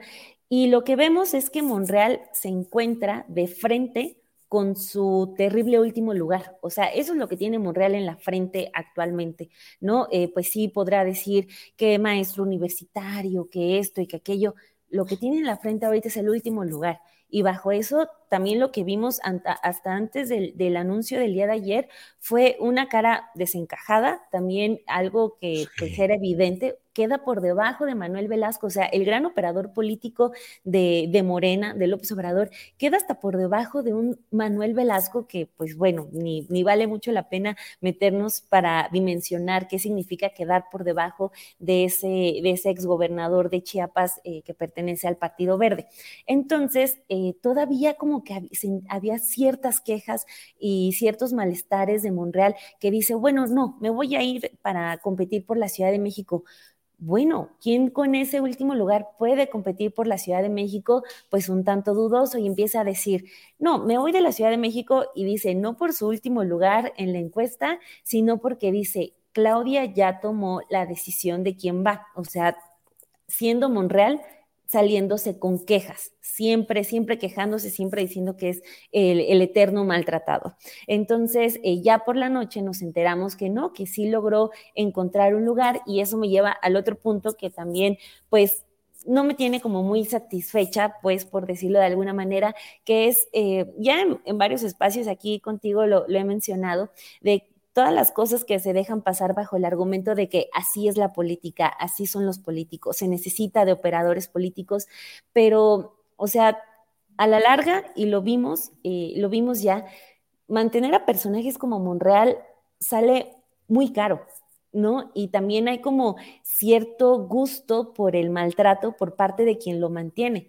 O sea, si Monreal ya iba encaminado con ese último lugar, pues quizá ya nos está hablando del ocaso de la carrera de Monreal, pero no, o sea, también ya hay una decisión de parte de Morena y de Claudia Sheinbaum por mantenerlo. Y eso a pesar de que en 2021 Monreal operó directamente, directamente contra Claudia, pero ahorita lo que tenemos es este, una fotografía donde los dos están muy contentos. Entonces, pues bajo ese argumento de así es la política, pues también tenemos a, a mujeres, a hombres, manteniendo y resguardando a esos hombres que pues están sostenidos con pincitas porque respaldo eh, popular pues no lo tienen. Eh, Monreal ni siquiera ya para la Ciudad de México le alcanzó ni ahorita ni seis años antes, cuando también pierde contra Claudia. Entonces, pues desafortunadamente, aunque la gente diga ya no queremos un Monreal, no nos satisface un Monreal, pues tenemos a políticos que todavía insisten en tener a los Monreal junto a ellos.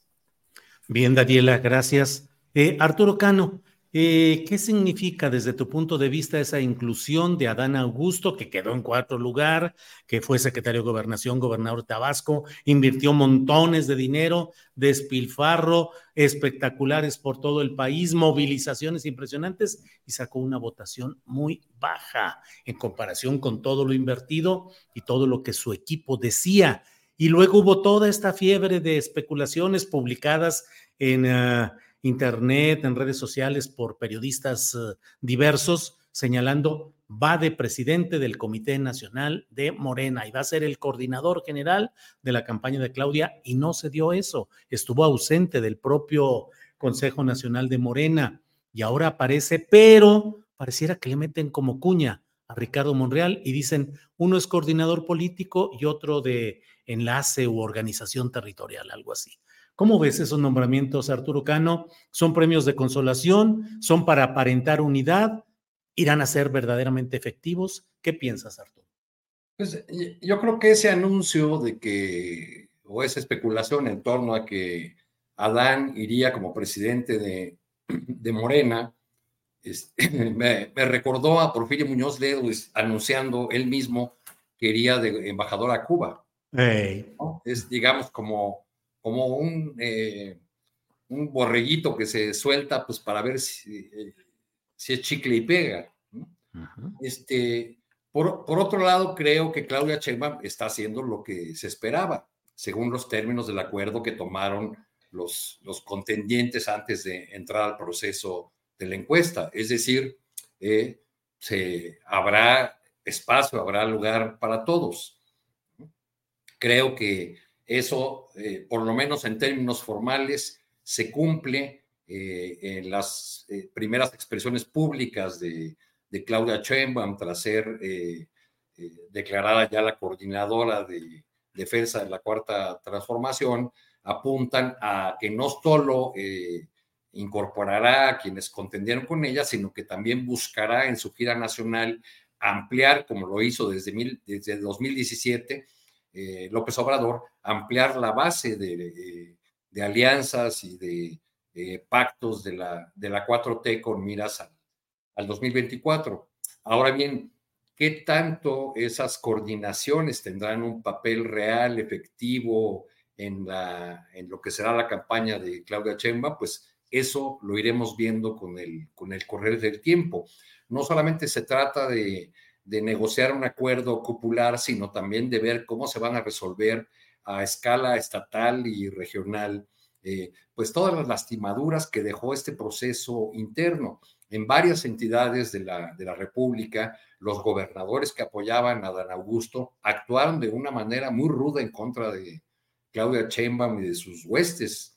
Hay ahí algunos, algunos daños que deben atenderse, algunas heridas que hay que, que sanar, eh, pero por lo que yo he observado en algunas entidades donde había una fuerte presencia de la candidatura de Adán Augusto López y sobre todo donde contaba con el apoyo muy firme de, los gobernadores, pues eh, lo, que hay es una intención simplemente de avasallar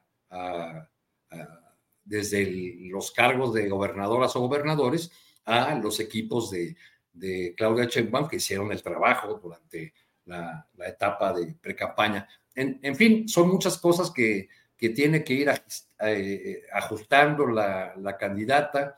Eh, no sería, además, extraño que, que en los próximos meses em, comenzáramos a ver, o semanas incluso, eh, empezáramos a ver cómo se construye una, estructura propia de Claudia Sheinbaum. Así lo hizo López Obrador desde que que es maestro en estas líderes de Claudia Sheinbaum, desde que fue candidato del PRD. Estaba por un lado la estructura formal del partido y por otro lado una estructura eh, que respondía única y exclusivamente al candidato.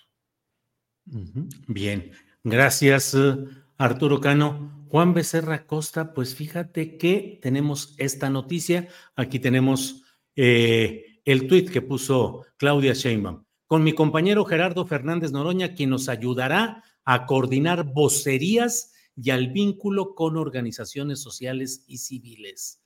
Vocero de la campaña, coordinador de vocerías, vínculo con organizaciones sociales y civiles. ¿Cómo lo ves? ¿Cómo ves el nombramiento, Juan Becerra Costa? Pues ahí los veía en el coche de la doctora Shema, uno desde hace ratito, a la Cámara de Diputados. Pues mira, durante el proceso, Julio, para que Morena designara a la candidata, muchos nos preguntábamos sobre la posterior y necesaria operación cicatriz, porque a pesar de haber sido una interna, hubo intentos de ir, sobre todo por parte de Marcelo, quien desde un principio hizo todo. Aquí lo dijimos para intentar romper este, este proceso. Adán Augusto tuvo ahí detalles muy del rancio priismo, ¿no? En la operación, en el discurso. Y finalmente, al igual que Ricardo Monreal, eh, y pues tuvo la inteligencia de un proyecto que muchos les va a ofrecer a ellos también. Y lo estamos viendo. No sé, Manuel Velasco desde un principio este, pues sabía, ¿no? A priori de antemano que ya había ganado, porque ganó mucho nada más con participar en el proceso. Se hizo de un lugar en el próximo gobierno y uno que no será este, para nada menor, en el que podrá ejercitar su músculo político con miras al futuro. Y Gerardo, Gerardo Fernández Doroña, también lo dijimos aquí, me parece, en su momento, ¿no? En este proceso. Él es pueblo, como él mismo señala, hombre culto, inteligente, al que no le tiembla ni la mano ni la lengua, y que algo o mucho sabe. Entonces, pues será un gran cuadro en el próximo gobierno. Mientras tanto, pues ahí está, este, va a colaborar en la vocería de la campaña de la doctora Claudia Sheinbaum y este, por lo pronto tenemos ahí las designaciones eh, que va haciendo la doctora Sheinbaum. ¿No, no, te parece, Juan, que el diablo está en los detalles? Porque el nombramiento dice coordinador de vocerías, no vocero de la campaña. vamos a ver, vamos a esperar, ¿no? O sea, coordinador de vocería, pues es que también dice eh, coordinador, coordinadora nacional de la de los comités, de, es la candidata, o sea, no sé qué términos estén utilizando ahora, no sé qué candidatos por la autoridad electoral, hay que esperar a que inicien formalmente las campañas para que entonces el eufemismo dé paso al cargo tal y como debe ser, y me parece que sí que, que eh, Gerardo Fernández Doroña va a ser el vocero de la campaña. Eso es lo que a priori a mí, a mí me parece. Pero aquí ver los detalles y, verlo desde una perspectiva mucho más grande, estamos viendo este, que, bueno, Monreal va a ser enlace territorial, algo que sabe hacer muy bien, que ya ha hecho. Y bueno, pues el caso de Adán Augusto, una amalgama que es síntoma, y aquí hay que poner el énfasis, de que hay liderazgo y existe rumbo, disciplina política, pero esta no se da sola, ¿eh? hay que decirlo. No es como de generación espontánea, necesita existir liderazgo, fortaleza en el rumbo. Y la doctora Sheinbaum, este, la coordinadora ¿sí? nacional de la defensa de la 4T, no solo es la candidata en Morena, el proyecto de la cuarta transformación, del movimiento, un movimiento que trasciende partidos, que trasciende sexenios, por supuesto que trasciende a personas. Hoy lidera este proyecto al que millones de mexicanos se sumaron y en el que casi un sexenio de gobierno permanecen. Entonces será por algo, ¿no? Porque sencillo no ha sido, ha tenido momentos muy complicados y entre ellos el fuego amigo del que me parece, Julio, vamos a hablar más adelante, así que no me adelanto. Bueno, órale Juan. Daniela Barragán, pareciera que el esquema que ya está definiendo Claudia Sheinbaum es Adán Augusto como coordinador político, diríase casi como el garante de la continuidad política de la 4T, y yo me atrevo a especular el enlace político con Andrés Manuel López Obrador en el rancho de la chingada, donde va a llegar, digo así es el nombre de su rancho, eh, pues que puede ser el enlace sin que haya eh, mayor presencia o contacto personal entre ellos dos, pero es como una garantía de la continuidad. Y por otra parte, me parece que Ricardo Monreal puede quedar como el experto en asuntos electorales, ¿eh? porque esto de organización y lo territorial es sentar las bases de lo electoral, donde se funden intereses de diversa índole, de dinero procedente de donde se pueda, como se pueda, de muchas cosas por el estilo. Y ahora eh, Fernández Noroña, si es que queda como vocero, eh, pues sería como la versión moderna de Tatiana Cloutier, es decir, representante en los debates, en las mesas televisivas, en fin. ¿Cómo ves ese armado, Daniela? Primero de lo de Noroña, yo coincido con, con Arturo que mencionaba de coordinador de vocería o siento que no está todavía cantado eso de que vaya a ser eh, el vocero, puede ser un arma de doble filo, ¿no? Tener a alguien como Noroña que no repara en si es buena o mala palabra la que va a utilizar, simplemente lo dice y muchas veces dice las cosas tal cual son y latina. El ejemplo eh, que más eh, podemos rescatar es el de Genaro García Luna. Le valió decirle a quien era el secretario de Seguridad que era un narcotraficante y bueno, ya vimos en lo que terminó. Entonces, siento que sí le ponen como un, vamos a ver si sí funciona eso de ser vocero, porque le dan esa coordinación de vocerías, que sí está muy adornado el cargo. Entonces, bueno, eso, eso hay que dejarlo. De en cuanto a Monreal y a Dan Augusto, ahorita que se hablaba de, hablaba Juan de la operación cicatriz, creo que se ha estado pensando en esto en todo el proceso, en el proceso completo, pero creo que tanto Monreal como Adán Augusto, y creo que más Adán Augusto, necesitan una operación cicatriz de manera individual. Ya este, hablaba de manera concreta sobre el caso de Monreal, que tiene, desde mi perspectiva, tiene ese último lugar en la frente y tiene que demostrar que puede ser útil eh, y que por eso se le, se le está dando ese cargo de operador electoral que también suena muy maquiavélico, una persona que sabe hacer qué, que sabe convencer o que sabe operar y traer votos al costo que sea, también es algo muy debatible. Pero lo de Adán Augusto eh, pues creo que él sí necesita esa operación cicatriz más urgente que todos los demás. Lo que ocurre con él en la campaña es algo muy curioso pero que todos vimos. O sea, no, no podemos como decir, hoy, decir que nos imaginamos esos cientos de espectaculares, esas eh, portadas de revista, esa cantidad de dinero que dio a medios de comunicación para la cobertura de, su campaña, que incluso hasta termina con la publicación de un libro, eh, también bajo una, una campaña en la que eh, solamente, que estaba basada solamente en que por ser López y por ser tabasqueño era el más similar al presidente López Obrador. Entonces, no sé, muy desdibujado queda Adán Augusto, que a pesar de toda la inyección de dinero, a pesar de todo... Eh, pues del cargo que tenía, que era el de la Secretaría de Gobernación, o sea, del hombre que está al lado del presidente López Obrador, queda abajo de, de, un Noroña, o sea, queda en el cuarto lugar de todo, de todo este proceso de, de selección de candidatos. Entonces, primero, tiene que haber esa reflexión de, eh, pues sí, dijo que no iba a ocupar el dinero de Morena, que iba a ocupar el suyo, pero eso no lo exentaba de no tener que dar una rendición de cuentas. Entonces, primero hablar de eso, saber cómo es que va a operar. Él es el más joven en cuanto a su militancia dentro de Morena, este, o pues él todavía, el López Obrador y estaba en la jefatura de gobierno, ya siendo el López Obrador mucho de lo que conocemos eh, hasta hoy en día, y él todavía seguía siendo eh, priista allá en Tabasco. Entonces, bueno, creo que tiene que demostrar que más allá de llamarse López, de ser de Tabasco y de haber dado unas mañaneras, tiene más capacidad y tiene que también recuperarse de todo lo que significó esta campaña, porque es de los que peor salen parados, eh, que deja muchas dudas eh, incluso hasta estos videos, el, video de los codazos, no sé, eh, creo que tiene que recuperar la imagen. Incluso le sumaría lo que ocurrió este fin de semana,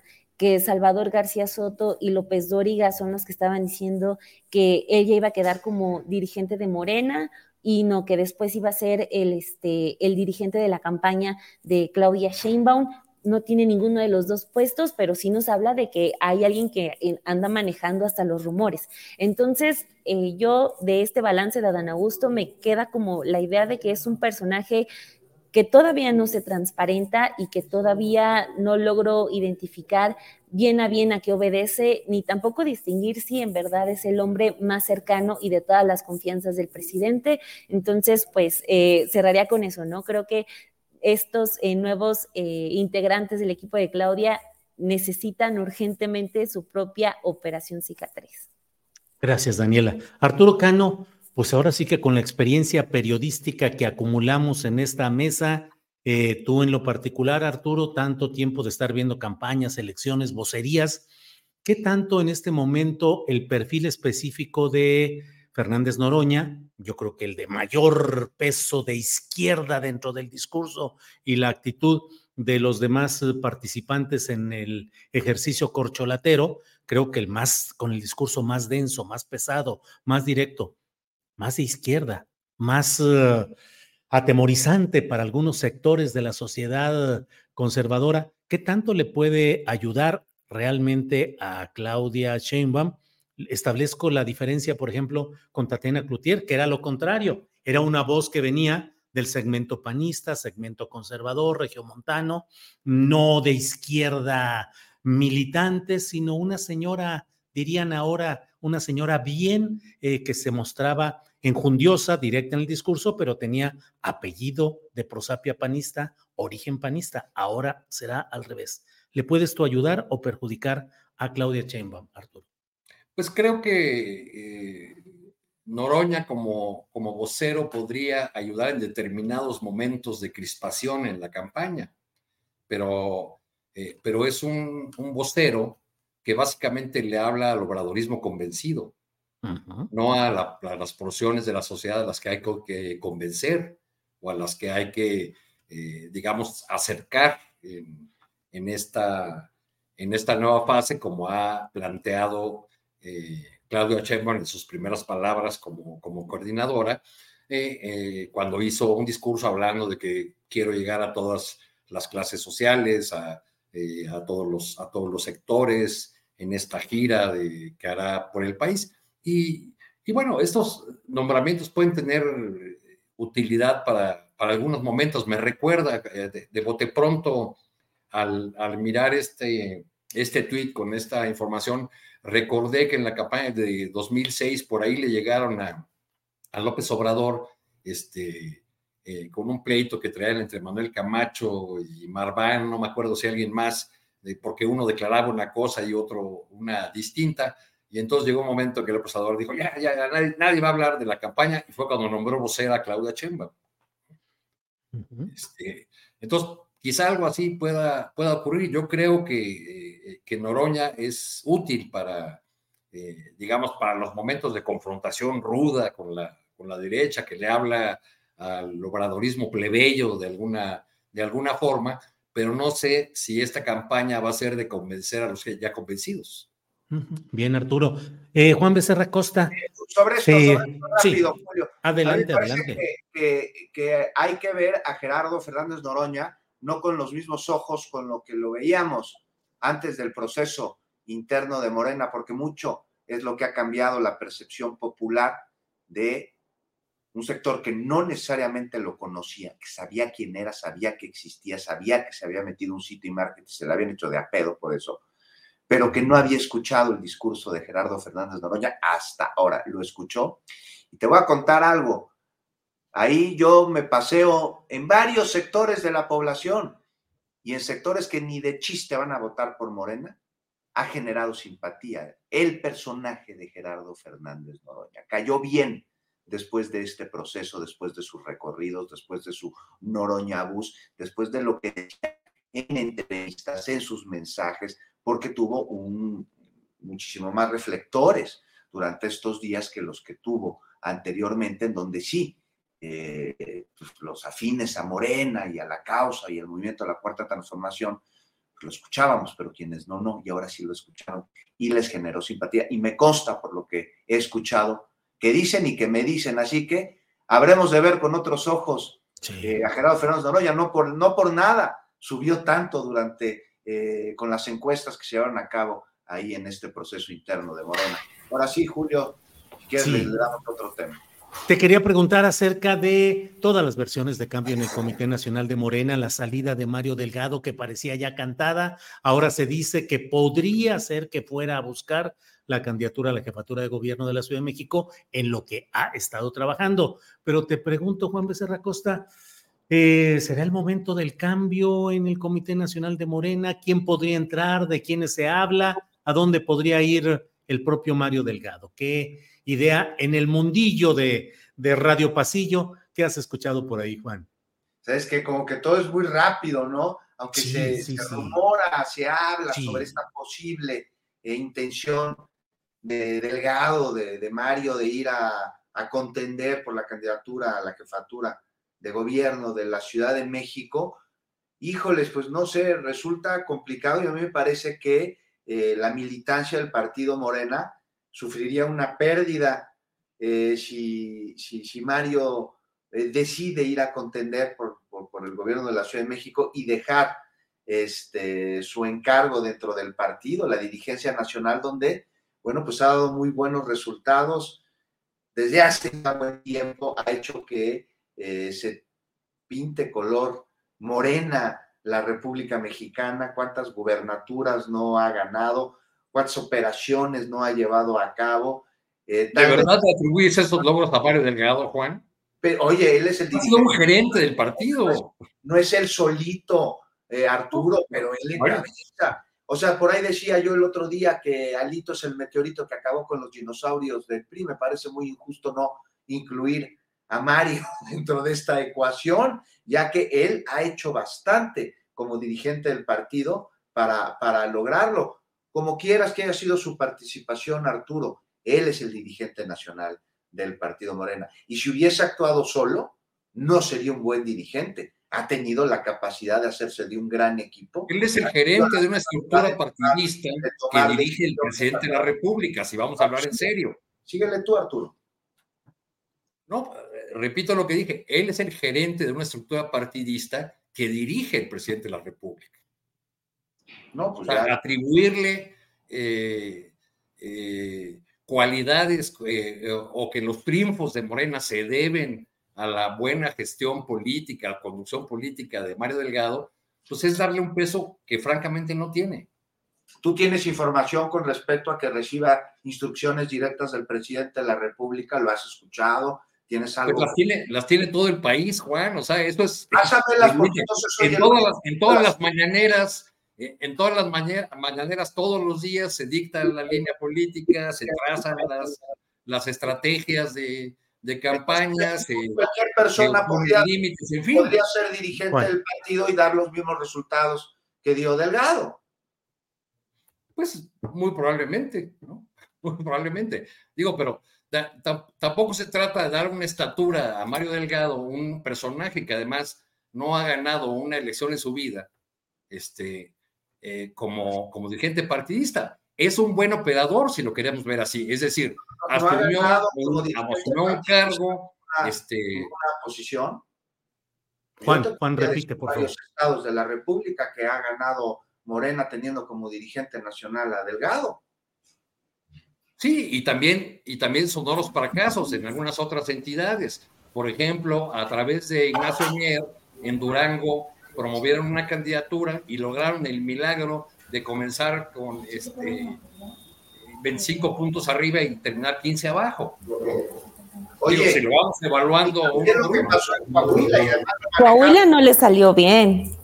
por ejemplo. No, te tiene que salir, no te tiene que salir absolutamente todo bien, si no, si no sería un milagro. Arturo, pero incluso dentro de las pérdidas ha reaccionado bastante bien. Por ejemplo, lo que sucedió en Coahuila quedó ahí como referente. Ve los últimos días de operación, tal vez electoralmente no tuvo mayor cambio, pero es, anímicamente dentro del partido. Bueno, si vamos a hablar en serio, es la autoridad política del presidente López Obrador, la fuerza de movimiento y un conjunto de factores, no la dirección de Mario Delgado.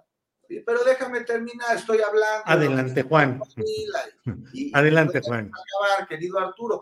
Oye, y electoralmente tal vez ya no se pudo recuperar lo que se buscaba, pero anímicamente dentro del movimiento, dentro del partido, lo que sucedió con el Partido Verde, con el Partido de Trabajo y con el desconocimiento que hicieron de los candidatos, pues es un gran movimiento de operación política que hizo Mario Delgado, pero tú dices que no lo hizo Mario, que lo hizo el presidente y que él nada más fue un, un títere. No, yo no estoy de acuerdo contigo, a mí me parece que es un hombre muy preparado, muy... Yo nunca usé esa palabra, yo dije que es un operador político. Gran no la palabra que acabas de utilizar. Y este, a mí no me parece que cualquier otra persona necesariamente lo haría tan bien como él hizo, y sí me parece que si deja de ser el dirigente nacional del partido Morena, la eh, militancia sufriría una pérdida, porque él lo ha hecho muy, muy bien, más allá de pues esta acusación que tú haces, dices que él nada más este, pues toma nota de lo que dice el presidente y lo ejecuta. No estoy acusando, estoy analizando. Se supone que esta es una mesa de análisis periodístico, Juan. Sí, justo bueno, dejen lo que estás diciendo. Bueno. Yo no estoy de acuerdo. A mí me parece que Medellín ha sido un gran dirigente nacional. Muy bien. Bien. Bien, bien, bien. Para eso está esta mesa, para eso está esta mesa, desde luego, para tener posturas diferentes y para poder establecer este tipo de, de diálogos que son necesarios. Así es que con toda calma. Pero yo quiero Voy a romper un poco el ritmo que llevamos porque quisiera que no se nos fuera el tiempo sin tocar el tema del reportaje que detonó Daniela Barragán referente a la Casa Roja, un éxito periodístico más de Daniela Barragán, en sin embargo, porque ha tenido una resonancia enorme. Anoche pude platicar incluso en la videocharla astillada con Víctor Hugo Romo, con el abogado Gustavo García, eh, pero en esencia es lo que Daniela eh, reportó oportunamente y hoy ya se está eh, notificando, Daniela, dice la nota de reforma. Al no contar con el trámite de uso y ocupación, la construcción de la casa de la senadora Xochitl Gálvez en la colonia Reforma Social, el, desarrollador y el director responsable de obra podrían ser multados económicamente, informó la alcaldía Miguel Hidalgo. Dijo esta alcaldía que la situación no amerita clausura, demolición ni aseguramiento del inmueble, que el trámite de autorización de uso y ocupación es responsabilidad tanto del constructor como del director responsable de obra. ¿Cómo ves, Daniela Barragán? Pues, híjole, ya dio como varias vueltas este asunto. Lo que sí es que desde ayer en la noche que salen a, pedir Morena, Ciudad de México, eh, la demolición de la casa, sí me pareció algo muy drástico, muy radical, pero bueno, está el asunto político en el que ya están metidos tanto los del PAN como los de Morena. El, de la parte del PAN me ha llamado mucho la atención porque justamente quien puede salir a dar mucha luz del caso es Mauricio Tabe, el actual eh, titular de, de la alcaldía Miguel Hidalgo, porque hay un documento que expide su propia eh, alcaldía que está membretado con eh, pues el logo de la Miguel Hidalgo, donde están asegurando que efectivamente esa, esas casas no tienen autorizado el uso y ocupación. O sea, salieron, por ejemplo, a decir que eh, eran los achichincles de López Obrador los que estaban sacando este nuevo ataque contra Xochitl Galvez, porque todos le tememos a Xochitl Galvez. sale Xochitl Galvez a decir, no, es un asunto privado lo de mis casas, cuando pues parece que no se ha dado cuenta que es la candidata presidencial del PRI, PAN PRD y ya no es un asunto privado sus movimientos y que no es un documento que ella pueda tener escondido en una caja fuerte, sino son documentos del registro público, de la propiedad, público de la propiedad. Entonces, están como sacando muchísimas cosas, pero al final de cuentas no entrando a los datos. Eh, el folio eh, del documento que está ubicado en la Plataforma Nacional de Transparencia es público para que todos puedan consultarlo y revisar ahí cómo es la propia alcaldía Miguel Hidalgo la que está eh, diciendo que esas casas no pueden ser ni utilizadas ni ocupadas. Es un documento que sale de la oficina de Tabe. Entonces, eh, el señor Tabe ya se va por otras ramas de que persecución política, que esta etiqueta como les gusta a los panistas de la Ciudad de México, y pues no, él puede dar luz sobre por qué es que esas casas están siendo ocupadas. Otro de los argumentos que estaban diciendo es que las casas se construyeron eh, bajo la administración de Víctor Hugo, Víctor Hugo Romo, que tiene que dar datos sobre eso, pero el otro dato que también refuerza mucho de la información que hemos estado dando a conocer es que el permiso de construcción lo da Xochitl en 2017. Xochitl se va de la alcaldía hasta, hasta el 2018, hasta marzo, si no me equivoco, y en 2017 pues prácticamente está dando el permiso de construcción para una casa que va a comprar 18, eh, 19, eh, tres años después. O sea, eh, por eso es uno de los datos fuertes que estamos manejando, porque pues sí, pasó otra, otra administración que también tiene que dar información sobre qué pasó con esa propiedad, porque sí le toca, pero el permiso inicial lo da Xochitl. Eso lo están dejando de lado, al igual eh, que este otro dato que les comentaba, que es la oficina de TABE, ya, ya TABE como delegado diciendo que efectivamente esas casas, si están siendo ocupadas y si, y si están siendo utilizadas, pues están en la ilegalidad porque no hay un permiso. ¿Y por qué no hay un permiso? Porque ese, esa autorización de uso y ocupación eh, se niega si, la, este, si las propiedades no cumplen con los requisitos que estipularon en un inicio que son el eh, los, las características que le llevaron a tener el permiso de construcción. Y esto también es un dato importante porque estamos hablando de Miguel Hidalgo, que junto con Benito Juárez tienen mucho de esto del cártel inmobiliario. Entonces, al momento de que se le niega el uso y ocupación, se tiene que revisar, por ejemplo, si estas eh, casas cumplen eh, con la, superficie que remarcaron en un inicio, no exceden los pisos que dijeron desde un inicio que iban a construir, es decir, nos habla de anomalías y por eso esas casas, de acuerdo con la ley, no deberían de estar siendo ocupadas, es más, no debieron de haber sido ni siquiera vendidas.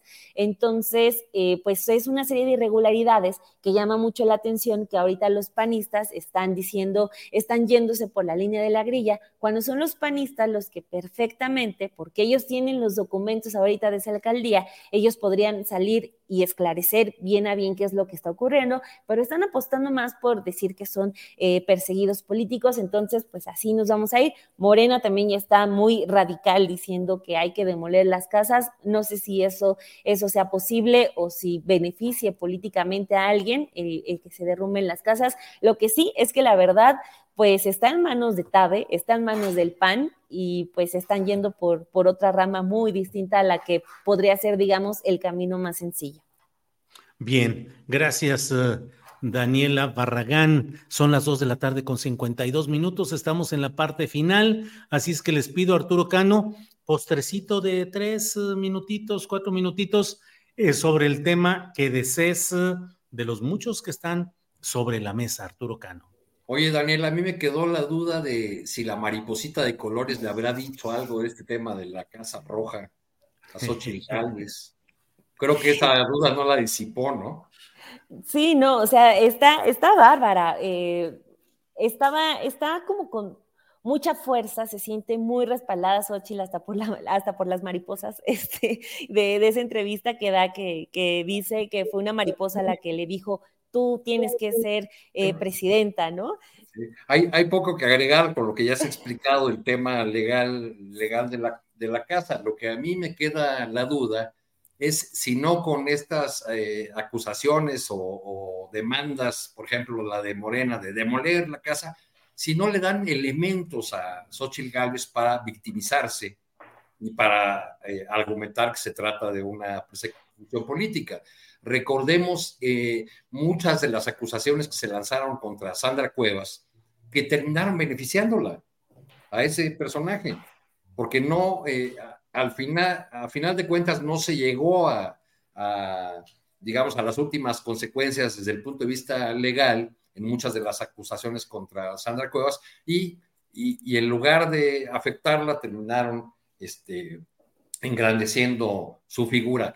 Y una última anotación, Julio, de, postrecito, hay que echarle ojo a Chihuahua, donde están creciendo las protestas de maestros en defensa de los libros de texto eh, y contra esta decisión del gobierno estatal y de la gobernadora Maru Capos de repartir ahí unos eh, cuadernillos que dicen los docentes no, eh, pues no reúnen los requisitos adecuados desde el punto de vista académico para ser utilizados en las aulas.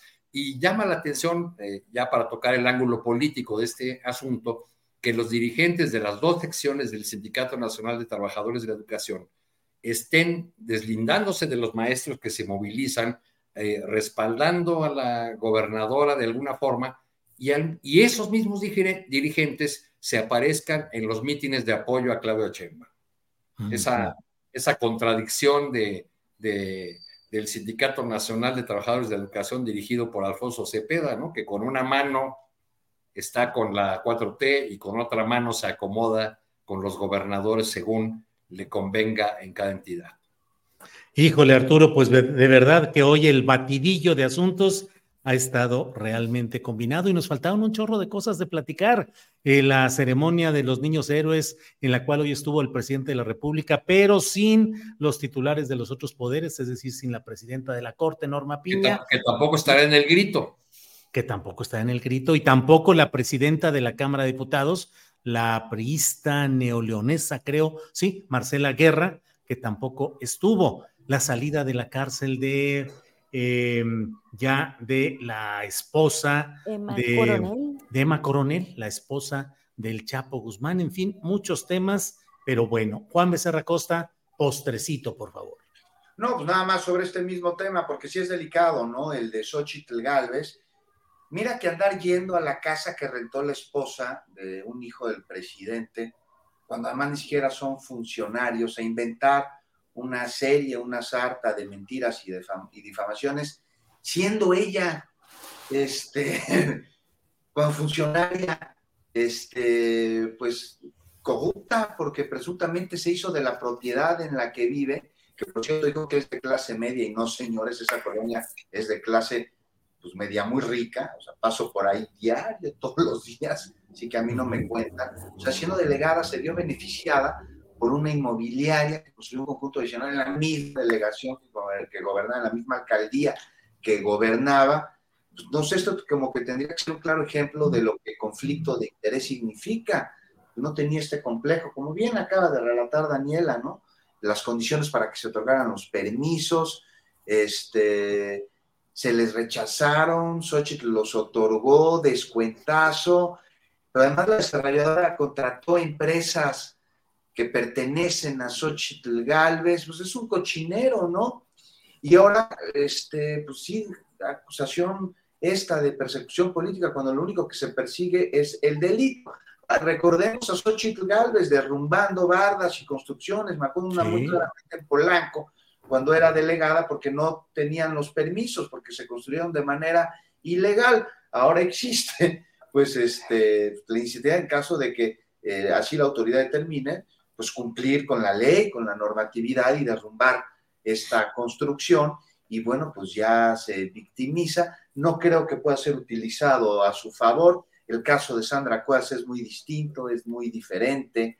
Este, estamos hablando aquí claramente de, de la violación de una ley, pero además de una cola con la que no puedes llegar a ser candidata a la presidencia con esa cola tan larga y con esa boca tan amplia, la de Xochitl Gálvez, con la que hace señalamientos, acusaciones y profiere injurias a todos lados cuando ella pues está tan metida en un pantano de corrupción y de evidente impunidad, pues la va a alcanzar, estimado Julio, de aquí a que se lleve a cabo el proceso electoral. Me parece que estamos viendo nada más la puntita del iceberg y que la reacción ha sido muy mala, tanto de ella como de todas las personas involucradas en esta cloaca que se está destapando. Hoy me va a acompañar en, mi noticiario de Fórmula a las 10 de la noche Sebastián Ramírez Mendoza, el dirigente del Partido Morena en la Ciudad de México, a hablar a profundidad sobre este tema. Muy bien, Juan Becerra Costa, estaremos atentos a esa entrevista. Gracias, Juan. Daniela Barragán, para cerrar, postrecito lo que desees, por favor. Eh, sí, eh, apuntando a los, a los comentarios que ya hacían tanto Juan como Arturo, este, pues es, es realmente eh, lamentable cómo están saliendo, y creo que yo sí lo diría de ambos bandos. Primero lo que ya apuntaba de que qué flojera escuchar a panistas diciendo que son perseguidos políticos. Y del otro lado, eh, sí, también se me hace un tanto hasta dramática la solicitud de demolición de la casa, eh, pues siento que sí le dan muchas armas a, a Xochitl Gálvez cuando los documentos ahí están, las fechas están, las firmas están, los documentos, insisto, esos pues no mienten. Se pudo haber hecho como una batalla distinta, sí se me hace muy radical lo de la demolición, pero pues ojalá avance porque eh, justamente todas estas personas eh, en el Frente Amplio por México eh, se escudan en que son los más legales, en que no les gusta defender, no les gusta romper ni una, ni una sola regla, ni una sola ley. Pues bueno, aquí tienen un reto para hacerlo en lugar de estar diciendo que son asuntos privados. Ese episodio que persigue a Xochitl Galvez de irse a grabar a la Casa Gris, pues bueno, es, ahí estamos hablando de un de alguien que no era funcionario público. Ahí sí tenía que ser público o ahí si era privado y este caso es público o debe ser privado. Pues bueno, Xochitl Galvez siendo, eh, tropezándose con las Xochitl del pasado, igual cuando eh, tenemos videos de ella subidos por ella misma, demoliendo casas que no cumplían con este tipo de permisos de uso y ocupación y ahora pues minimizando que su casa no tiene ese permiso. Entonces, pues bueno, así están, así están las cosas. Bueno, pues muchas gracias. Son las 3 de la tarde en punto. Arturo Cano, muchas gracias y buenas tardes. Muchas gracias, Julio. Yo tengo una duda ya para despedirme, que, me intriga más que los extraterrestres de Maussan en la Cámara de Diputados. La senadora Sacil de León, ¿optará por ser candidata de la 4T en Chiapas o seguirá como embajadora de vida y familia del movimiento de Eduardo Verástegui? Es embajadora, ándale, Sácil de León. En 2019 la presentó, ella presentó la premier de la película de Verástegui en Chiapas, y ahí la presentó Verástegui como embajadora de vida y familia. Pues ella llegó por el Partido Encuentro Social, luego pasó al Verde, fue funcionaria con el propio eh, Velasco Cuello allá en el gobierno de Chiapas, Arturo. Sí, sí, así es. Juan Becerra Costa, gracias y buenas tardes. Daniela Barragán, gracias, buenas tardes. Gracias. Cuídense mucho, gracias. Gracias, igualmente. Hasta luego. Bueno, son las 3 de la tarde con un minuto. Nos vemos hoy a las 5 de la tarde. Está Paco Cruz, el gran Paco Cruz, con sus videocharlas cruzadas, 5 de la tarde en este mismo canal astillero y a las 9 de la noche nos vemos en la videocharla astillada. Hay muchos temas, la situación de la casa de Xochil Gálvez, que ya dije de la propia alcaldía Miguel Hidalgo, que merece cuando menos algún tipo de sanción el desarrollador y el responsable de obra, lo cual quiere decir en el fondo que sí existe una anomalía, cuando menos esa reconocida ya por la propia autoridad panista. ¿Qué más seguirá en esto? ¿Cuáles son las consecuencias de esta circunstancia? Lo iremos viendo más tarde en esa videocharla astillada. También el tema de Cuauhtémoc Blanco, que dice que él está a la espera de que Mario Delgado, como presidente nacional de Morena, le autorice a iniciar su precampaña, su búsqueda de ser candidato al gobierno de la Ciudad de México. ¿Qué irá a decir Mario Delgado o qué le irán a decir a Mario Delgado? Que diga, no lo sé, ya lo iremos viendo y de eso hablaremos hoy en la videocharla astillada. Por hoy, por esta emisión, por esta emisión, gracias. Buenas tardes. Hasta pronto.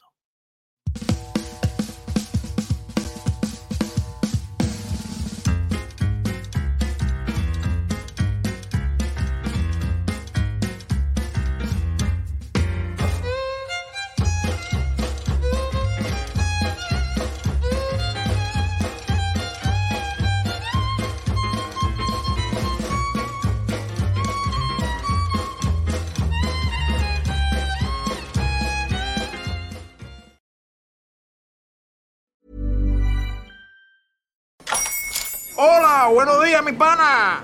Buenos días, bienvenido a Sherwin Williams. ¡Ey! ¿Qué onda, compadre?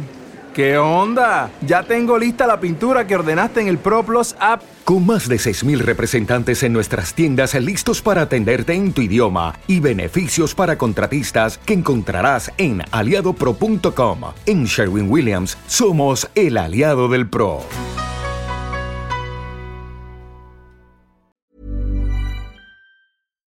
Para que te enteres del próximo noticiero, suscríbete y dale follow en Apple, Spotify, Amazon Music, Google o donde sea que escuches podcast.